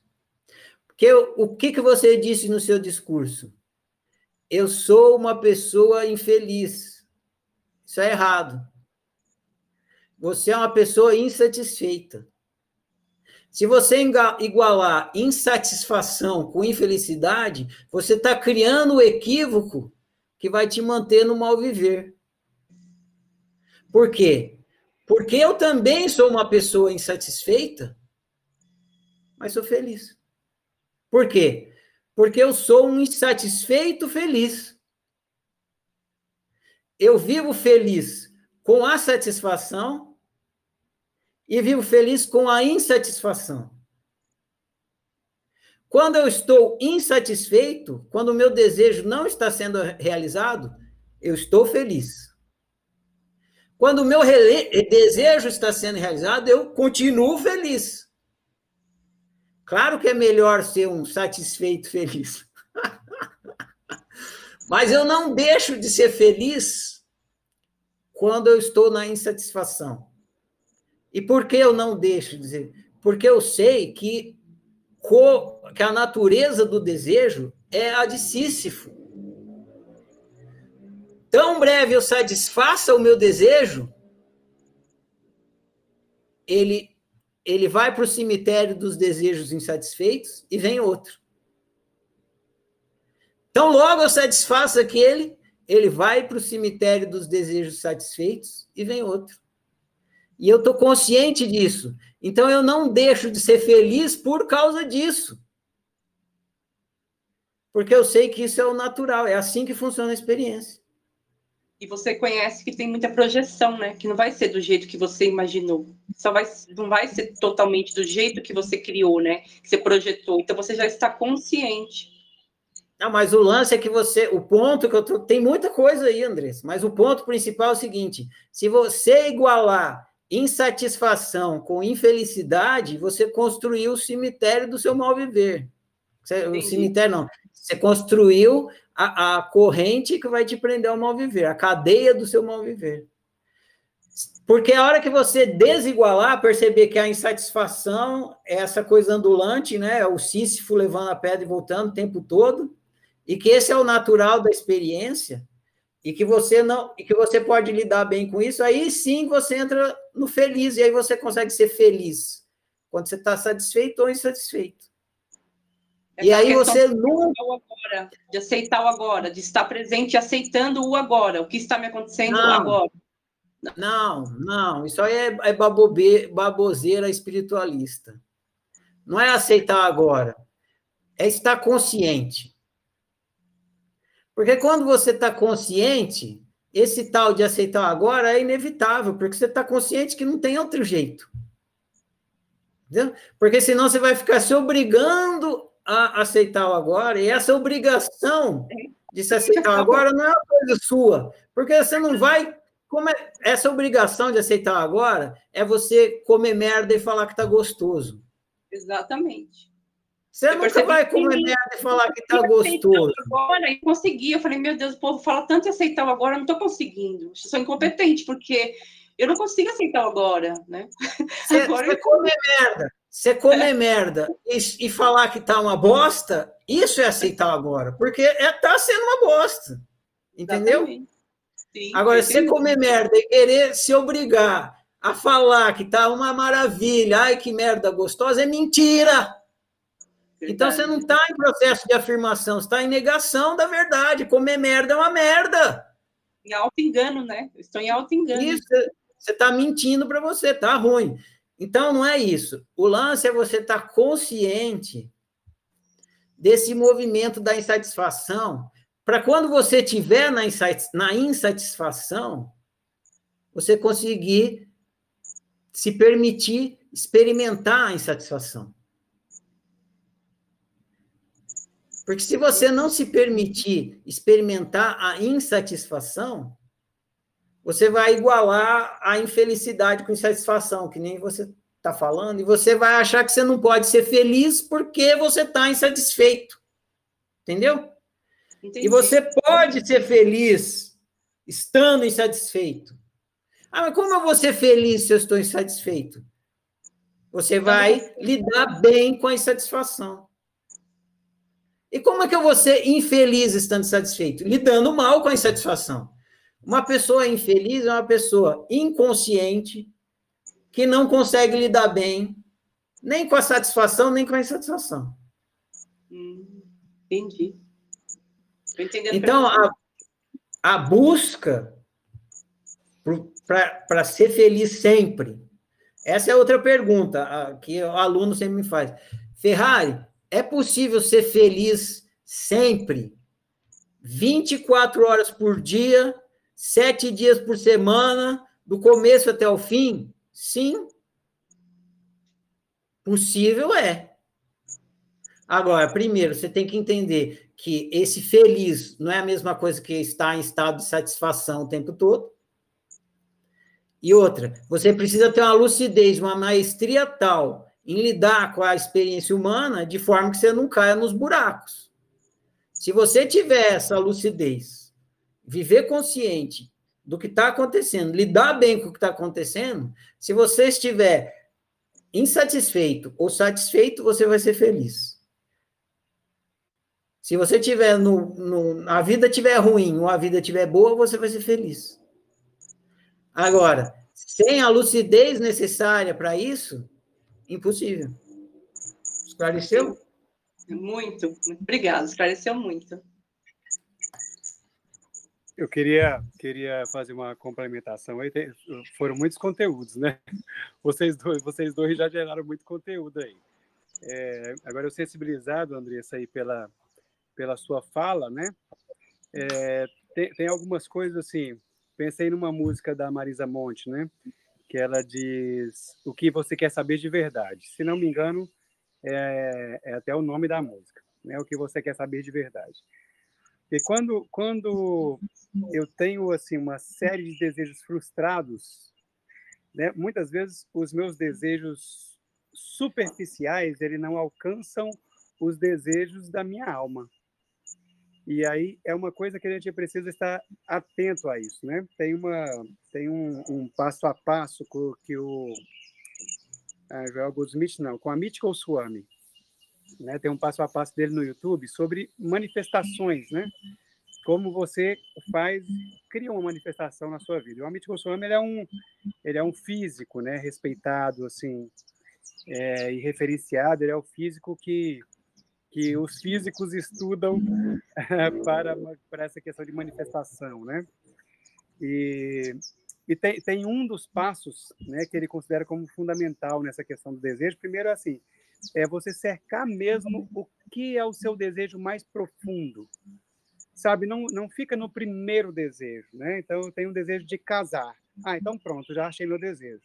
Não, o que você quer dessa experiência? O que você imagina dessa experiência? Como pode ser um casamento perfeito nos seus sonhos? O que, e o que você quer pessoalmente disso? Talvez ir mais fundo né, nesse seu desejo, ele pode te colocar em contato com um desejo mais profundo da sua alma. Né? E o, o Amit Goswami, um, um dos passos né, que ele dá é essa, esse silenciar-se, né? silenciar do seu ego, silenciar dessa existência, silenciar desse, desse momento é, presente, silenciar do vício que nós temos humano de satisfação dos nossos desejos imediatamente, é, para acessar um desejo mais profundo em mim, sabe? Um desejo que realmente, quando eu satisfazer ele, ele vai me trazer uma me trazer um nível de satisfação mais duradouro, porque são desejos mais profundos. Né? Então, tem algumas coisas assim. Ah, eu, eu é, tenho um desejo de paz. Né? De repente, um desejo assim. Né? Eu tenho um desejo de, é, de contribuição para o mundo. Né? Eu tenho um desejo. Tem, então, de repente, esses desejos assim, quando a gente vai chegando em desejos mais profundos, talvez a nossa alma esteja mais em sintonia e fica mais fácil desses desejos se manifestarem.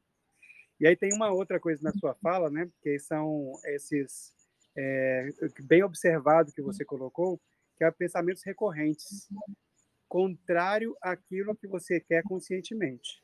Sim, exatamente. Então, então esses são são vícios, né? Muito comuns.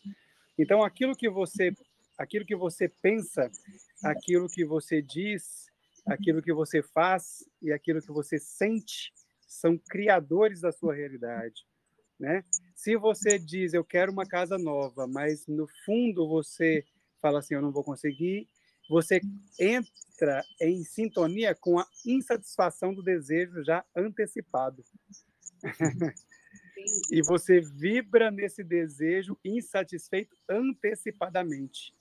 Através de quê? Através desse mecanismo que você tem de pensar contrário consequentemente, você já gera o sentimento, ah, assim, então eu não vou dar conta, porque eu não sou eu não sou disciplinada, eu não tenho dinheiro, eu não sei fazer, as coisas dão errado para mim, eu não mereço tanta coisa.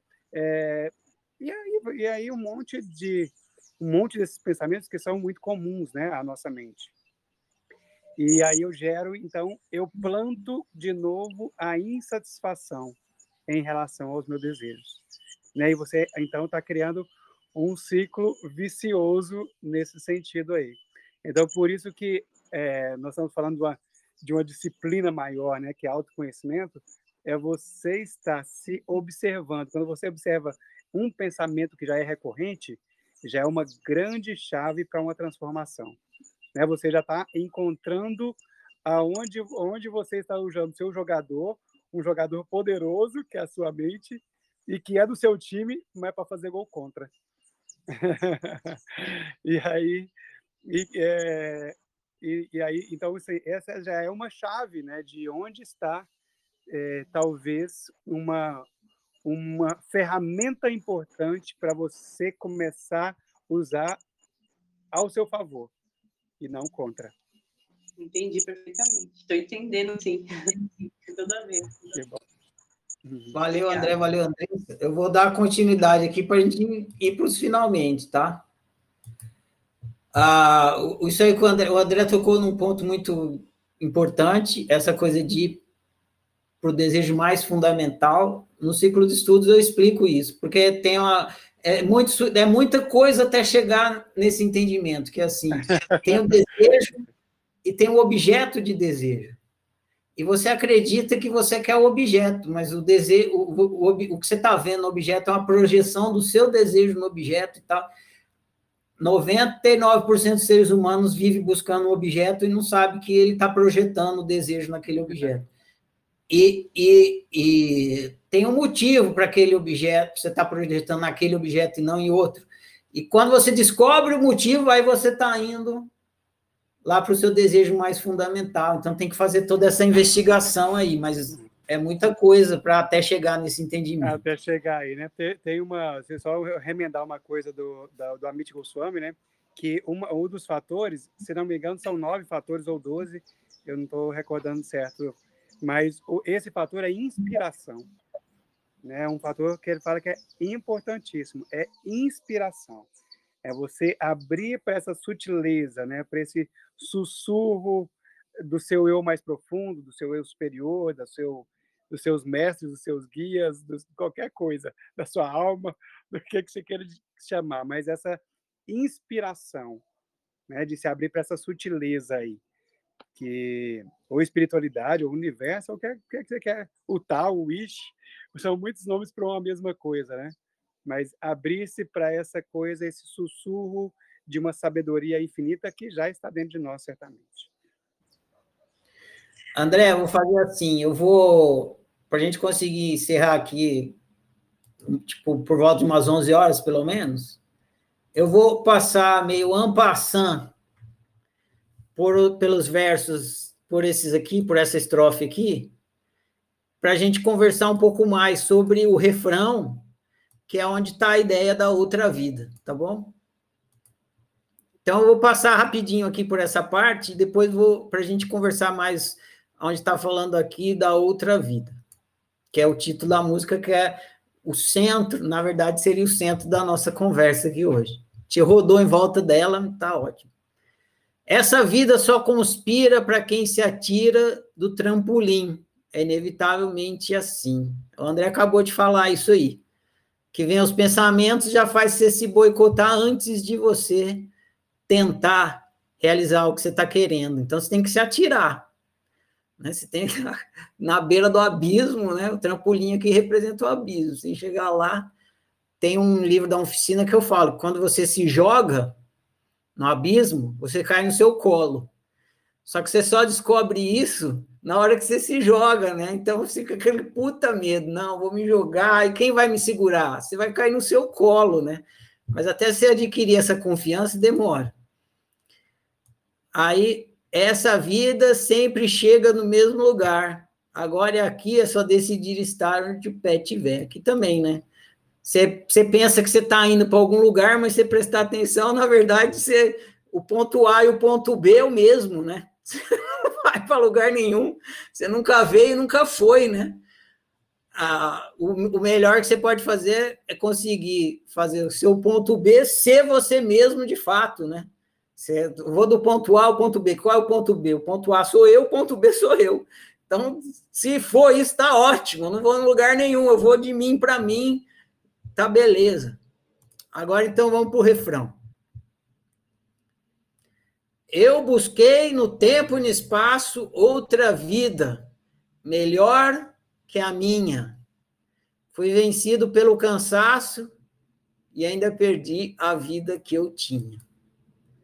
Diga lá, André, com você. É, eu penso que é, que é essa, essa projeção, né, que muitas vezes nós somos compelidos a ter, né? Eu não sei se eu já contei aqui de um de um cliente que quando ele chegou na quando ele tinha cumprido todas as metas, né, de coaching, ele falou assim: "Ó, oh, André, excelente trabalho, cara, eu não quero isso". não, não é isso que eu quero excelente trabalho que nós fizemos. Não é isso que eu quero. Né? Então, essa talvez esse, esse também vício que nós temos de achar que quando eu tiver a casa nova, quando eu tiver um relacionamento, quando meu filho passar no vestibular, quando eu sarar da doença, quando, é, sei lá, quando eu tirar férias, quando eu voltar das férias, quando ano que vem, né? Qualquer outro, outra vida né, que você esteja imaginando, esperando para que você tenha essa satisfação lá, né? Tem uma tem uma máxima da, da física quântica que é que você você não pode e casa muito com essa com essa fala sua anterior, é você não pode ir lá a partir daqui.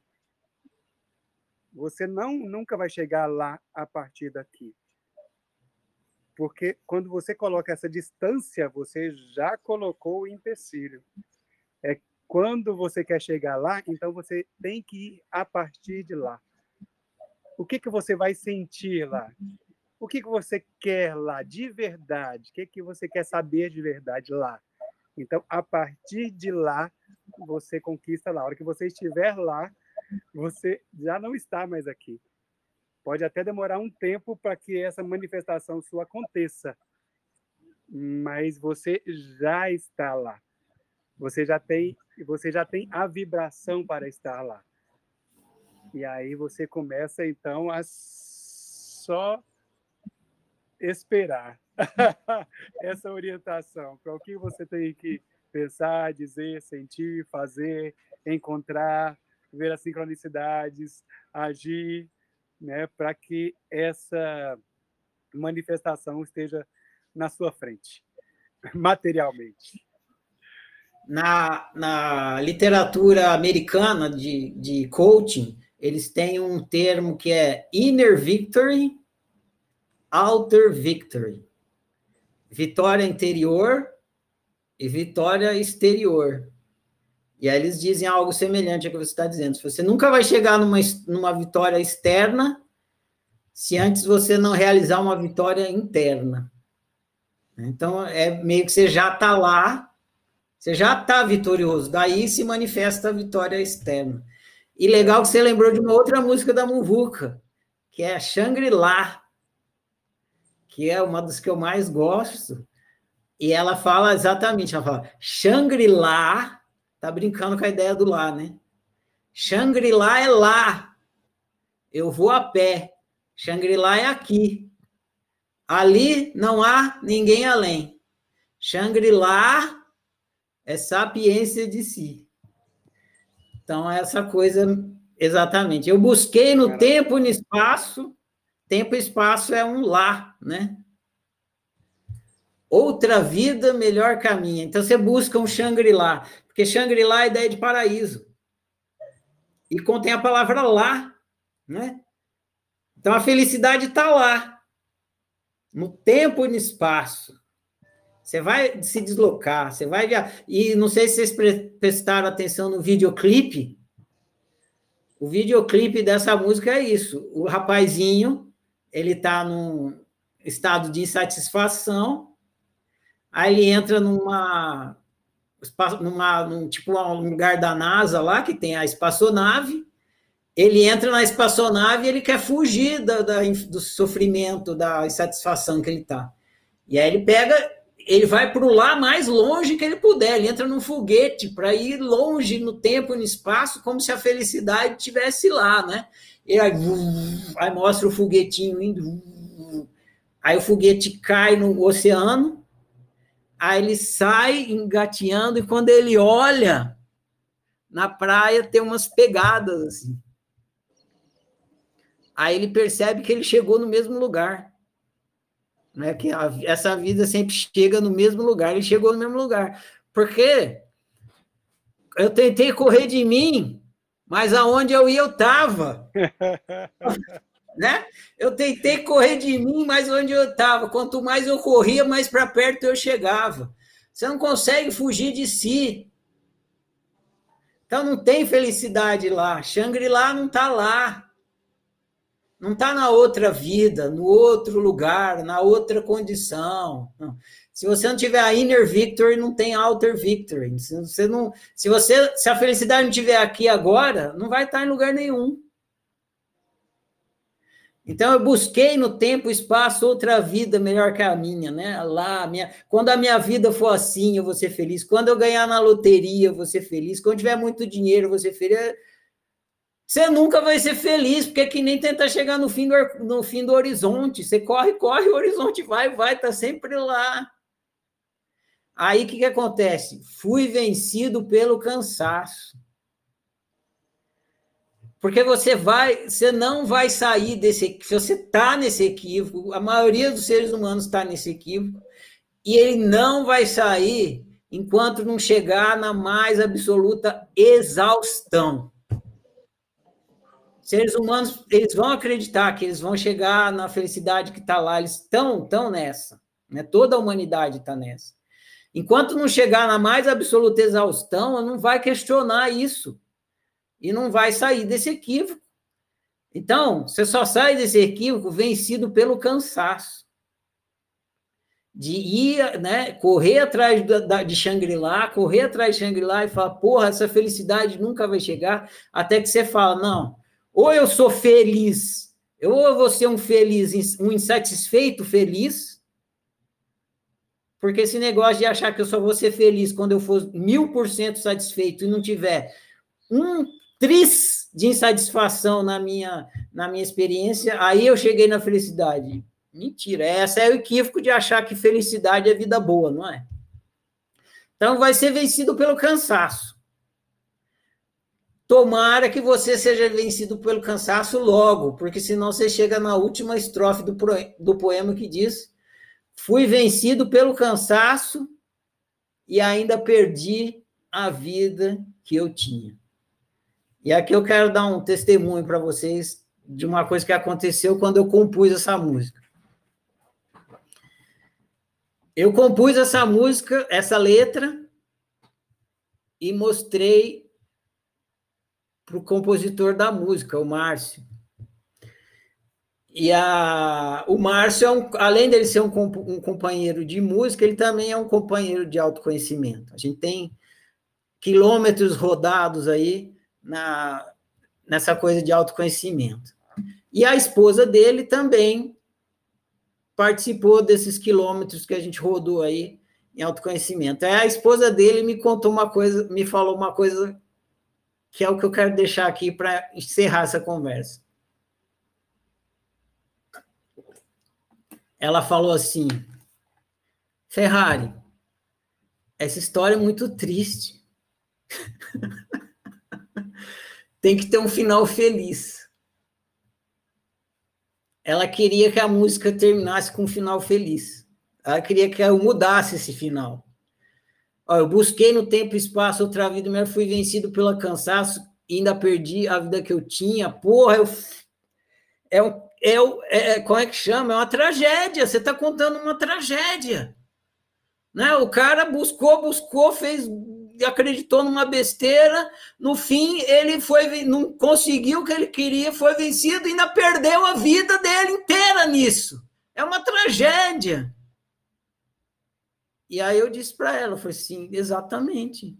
Essa é a vida de todos nós, 8 bilhões de seres humanos vivendo essa tragédia. Se a gente não acordar logo, ela, a tragédia continua, então a letra tem que ser assim. A pessoa tem que olhar e falar: o que, que eu fiz da minha vida? Estou perdendo ela aqui, estou buscando outra vida. Para poder valorizar a própria. é, eu queria compartilhar essa história com vocês. André, temos uma pergunta aqui, vamos ouvir e depois concluir? Carlos Super Foda. Diga lá, Carlos. Tem que clicar. Isso, então, pode falar. É, eu sou meio novo aqui, eu entrei praticamente agora no grupo. E eu queria perguntar aí, não sei para quem, se é pro André. Eu não sei quem que tá me ouvindo aí. O André ou o Os Ferrari? Dois. Os dois estão te ouvindo. Então, é, eu queria saber o que, que seria o autoconhecimento de fato. Entendeu? Para deixar bem claro. Para deixar bem destacado. O que, que seria o autoconhecimento? Posso responder, André? Em pode, poucas palavras, que... o que seria? Uhum, pode. É, Eu vou responder em poucas palavras aqui. Uh, primeiro, Carlos, você é, te convido a entrar no ciclo de estudos Eureka 2022, que vai começar é, dia 10 de janeiro. Você fuçando aí nos grupos ou entrando em contato comigo aqui. Você, se você não souber como é que faz isso, se já não tiver, eu te explico. E você que está aí no YouTube, no podcast, que também está interessado em aprender como é que se produz autoconhecimento, também fique sabendo que em janeiro, dia 10 de janeiro, já está com inscrições abertas, indo para um processo de, de confirmação, porque tem um check-in. Tem esse ciclo de estudos que a oficina oferece gratuitamente, dura 10 meses, é totalmente online, que começa em janeiro e vai a, dura 10 meses. Então, se tiver incentivando interesse... aí, incentivando só, Marcelo, é que é, autoconhecimento é a disciplina da sua vida. então, é Não, mas assim, como, como é que se aplica bem, na sua vida? Eu vou falar, deixa o André terminar o que ele está falando. É, então, assim, é só para dizer que é, talvez seja a coisa mais importante a se fazer. Né? Então, reiterando o convite. É. Para ser bem pontual, Carlos, e bem claro para você não ficar com dúvida. Primeira coisa a se entender sobre autoconhecimento. Autoconhecimento é produto. Mas como assim? Autoconhecimento. Eu vou explicar para você. Primeira coisa que você precisa entender é que o autoconhecimento não é uma prática. Ele é um produto. Ou seja, ele é produzido. Tem uma prática que produz o autoconhecimento. Mesma coisa que você confundir, por exemplo, é, um jogo com o, o, a prática do futebol. A prática do futebol produz o jogo. Se você não jogar, não tem jogo.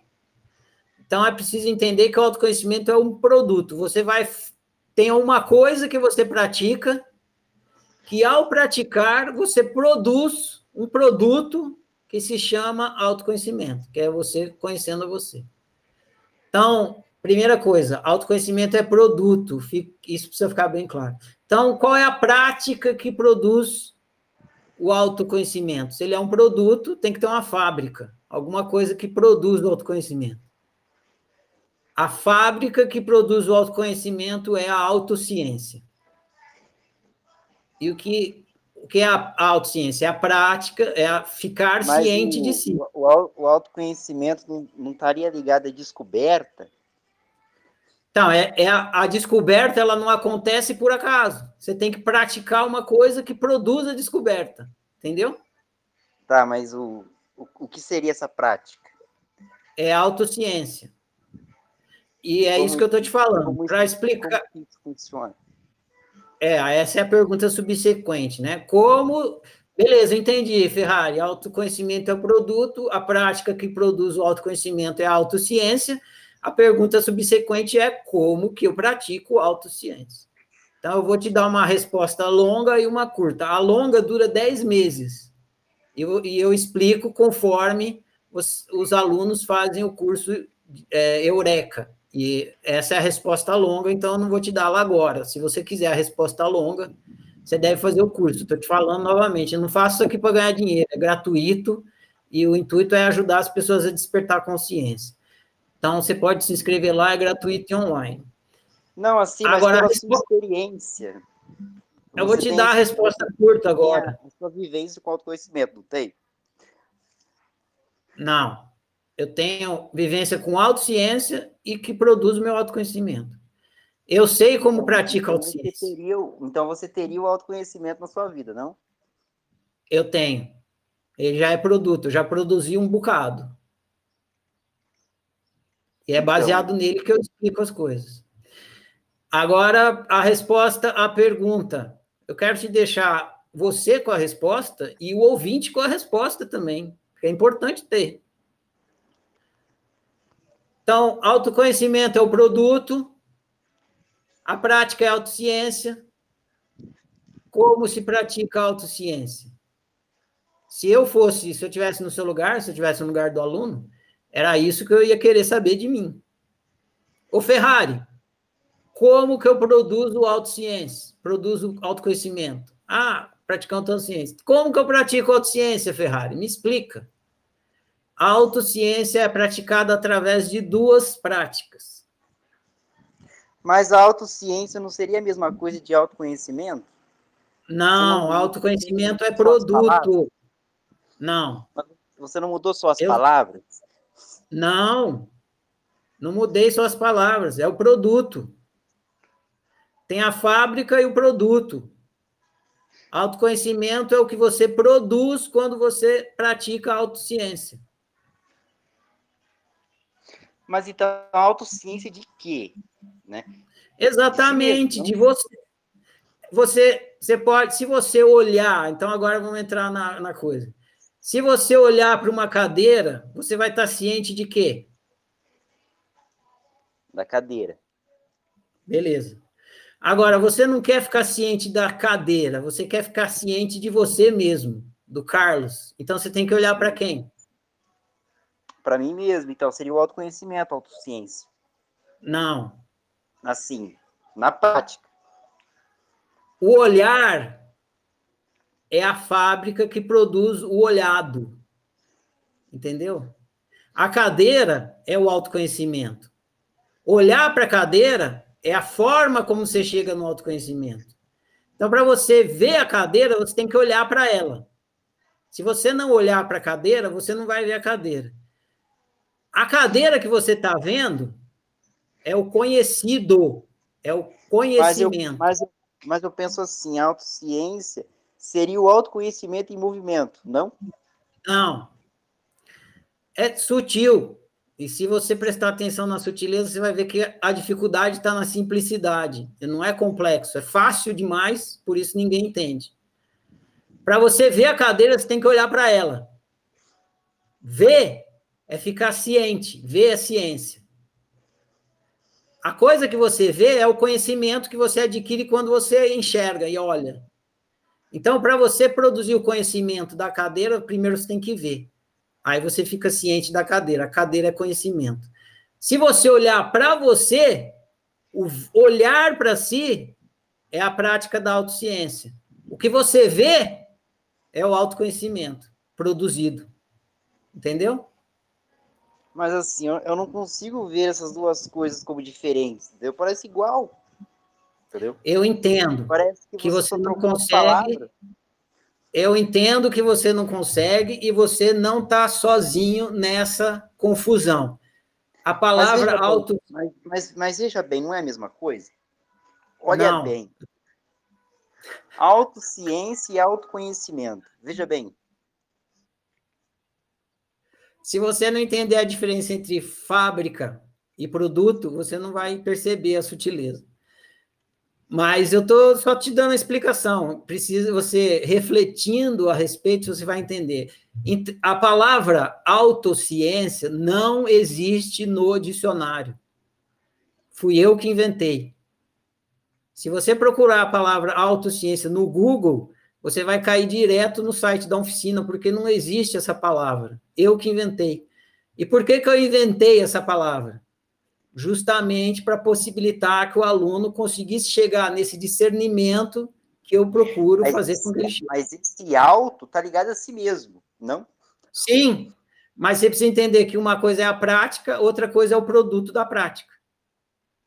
Entendeu? Então, assim. Senão é... você vai achar que o produto, você vai achar que o produto é a prática. É a mesma coisa você achar que a ciência está no livro. A ciência não está no livro. O que está no livro é o produto da ciência.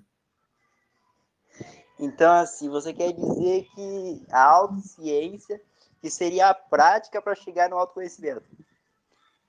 Exatamente, foi o que eu falei e busquei esclarecer para você. Então, assim, você vai tomando conhecimento de si mesmo. Isso seria a prática da autociência. Isso, exatamente. Exatamente, Carlos. Agora você foi super foda, como seu nome está escrito aqui. Eu sei, mas eu não consigo ver a diferença. Mas tudo bem, tenha paciência de refletir a respeito Você pode escutar de novo o que eu falei aqui, que está gravado, e você vai começar a entender. É, ah, porque eu estou tomando conhecimento de mim mesmo, é autoconhecimento, né? Sim. Acontece ao mesmo tempo. Então você fala, porra, é a mesma coisa, mas não é. Tem a prática e o produto da prática. Entendeu? Mas o pessoal aí consegue fazer essa prática? Cara, eu vou, eu vou, eu vou te responder isso aqui e vou pro finalmente, porque a gente precisa encerrar isso aqui, tá? Isso é uma questão não tem bem a ver com a música que a gente está estudando aqui. É, pessoas que estão aqui já fizeram esse curso de 10 meses que eu estou fazendo, então eles já entendem e conseguem ser praticantes. Eles são praticantes, praticam todo dia. Alguns estão começando igual você, então não entendem nem o que, do que, que eu estou falando. Eu falo, Mas parece que eu estou falando. Isso daí, não, isso, não, isso daí não vai ficar muito no campo é, teórico? Nenhum. Para ver a tem alguma teoria para você ver a cadeira? Eu sei, mas às vezes você fica muito preocupado com o conceito, né, do autoconhecimento, e você acaba que não olhando para sua vida mesmo, né? Não, não eu só estou te explicando. Eu só estou te explicando o conceito para você conseguir fazer um discernimento. Aí depois que você entender, bola para frente. Aí é prática. Mas será que o pessoal consegue colocar isso em prática? Ué, você vai ter que co conversar com ele se você não acredita em mim. Agora, para ter o meu testemunho, sim. A gente tem um grupo de prática, a gente pratica todo dia. Viu, Ferrari? Eu queria falar mais algumas coisas, mas eu vou ter que sair, entendeu? Eu vou ter que ir no mercado, comprar carne ali, eu vou fazer churrasco, beleza? Vai na paz, irmão. Falou. Falou. Puta, André, a Simone levantou a mão aqui, eu estou inclinado a deixar ela falar um pouco para não. Fala, Simone. Bom dia, Ferrari, André, sou novata aqui também. Bom dia, oficineiros. É, primeiro, eu queria dizer que se você falou que o sofrimento ele ensina, eu posso dizer que o lúdico, o lúdico aí potencializa a vontade, né? Porque é uma beleza esses insights aqui com vocês. Já é a segunda vez que eu estou, através da música, participando com vocês. E é, para ver se eu entendi o que você acabou de falar sobre o autoconhecimento, é, me corrija aí se eu estiver errado com desalinhado com o que você disse. É, seria então a autociência, ela é o processo que leva ao resultado de se conhecer. Seria isso? Ele é um processo que vai me levar a me conhecer, né? Ou seja, o resultado é o autoconhecimento, ele não é o processo. A gente vai fazer essa prática durante 10 meses, justamente cientificamente, que é se autoconhecendo, e aí com, claro, o objetivo, porque não dá para ser falso e dizer que o objetivo não é esse, é se autoconhecer para ter uma vida no seu potencial, que é o gosto de viver. É isso? Seria isso? É, quase isso. Durante 10 meses, eu vou ensinar, na verdade, assim, durante, o ciclo de estudo dura 10 meses. Durante sete meses, eu vou ensinar vocês como praticar. Eu ensino, né, no ciclo de estudos, o aluno como pratica. Nos três últimos meses, eu coloco os alunos para praticar. Porque se eu não explicar antes como pratica, vocês não conseguem praticar. E olha, demora sete meses para vocês entenderem como é que faz uma coisa básica, que é olhar para si mesmo. Eu passo sete meses ensinando as pessoas a olharem para si mesmo. Igual, imagina você passar sete meses, um professor passar sete meses te ensinando a olhar para uma cadeira. É isso que eu vou fazer. Eu vou passar sete meses, eu passo sete meses ensinando as pessoas a olharem, só que não para uma cadeira, para si mesma. E aí depois eu passo três meses obrigando elas a olharem para a cadeira, porque não adianta só explicar como é que faz. Se não obrigar elas a fazerem, elas não fazem. Então, é três meses de prática para a pessoa, de fato, olhar para si mesmo e entender o que, que é isso, que é a prática da autociência. É... Pode falar, André. Ô, Simone, tem uma, tem uma história que é muito interessante, que ela está no começo do livro do Eckhart Tolle, de algum deles, que eu acho que é o poder do agora, ou o poder da presença, algumas coisas assim. Ou praticando o poder do agora, algum deles. Ele fala o seguinte, que é um, eu vou resumir bem a história, mas ele passou durante, diante de um mendigo e o mendigo falou assim, cara, você podia me ajudar? Eu falei, cara, eu não tenho nenhum dinheiro. É, mas o que, é que você está sentado em cima do baú? O que, é que tem nesse baú? Eu falei, ah, cara, é um baú velho. Isso aqui eu sempre sentei nesse baú, não tem nada aqui, não tem nada de valor, não. Eu falei, cara, mas você está sentado nele, tem mais de 30 anos, você nunca olhou nesse baú? Porque parece que uma vez eu olhei, mas eu não, eu não lembro. Eu não lembro o que, que tem. Ele falou, cara, então por que você não olha? Eu falei, cara, é coisa velha. Isso aí não. não isso aqui é. Então, eu tô aí tem 30 anos, não vale nada, senão eu já saberia. Eu falei, cara, então olha.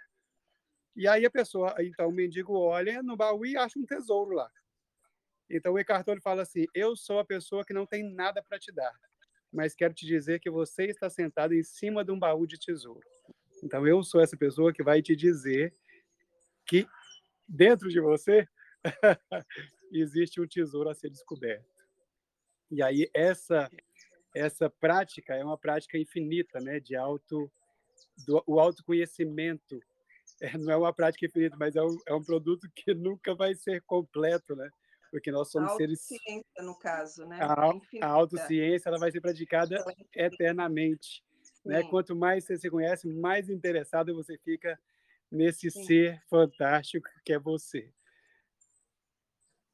Ok. Valeu, André. Beleza, Simone?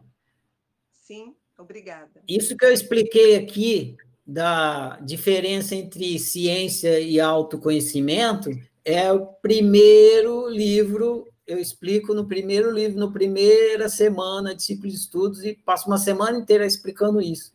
Então, vou repetir lá, se você está inscrita no ciclo de estudos, você vai ouvir eu falando de novo, porque é fundamental.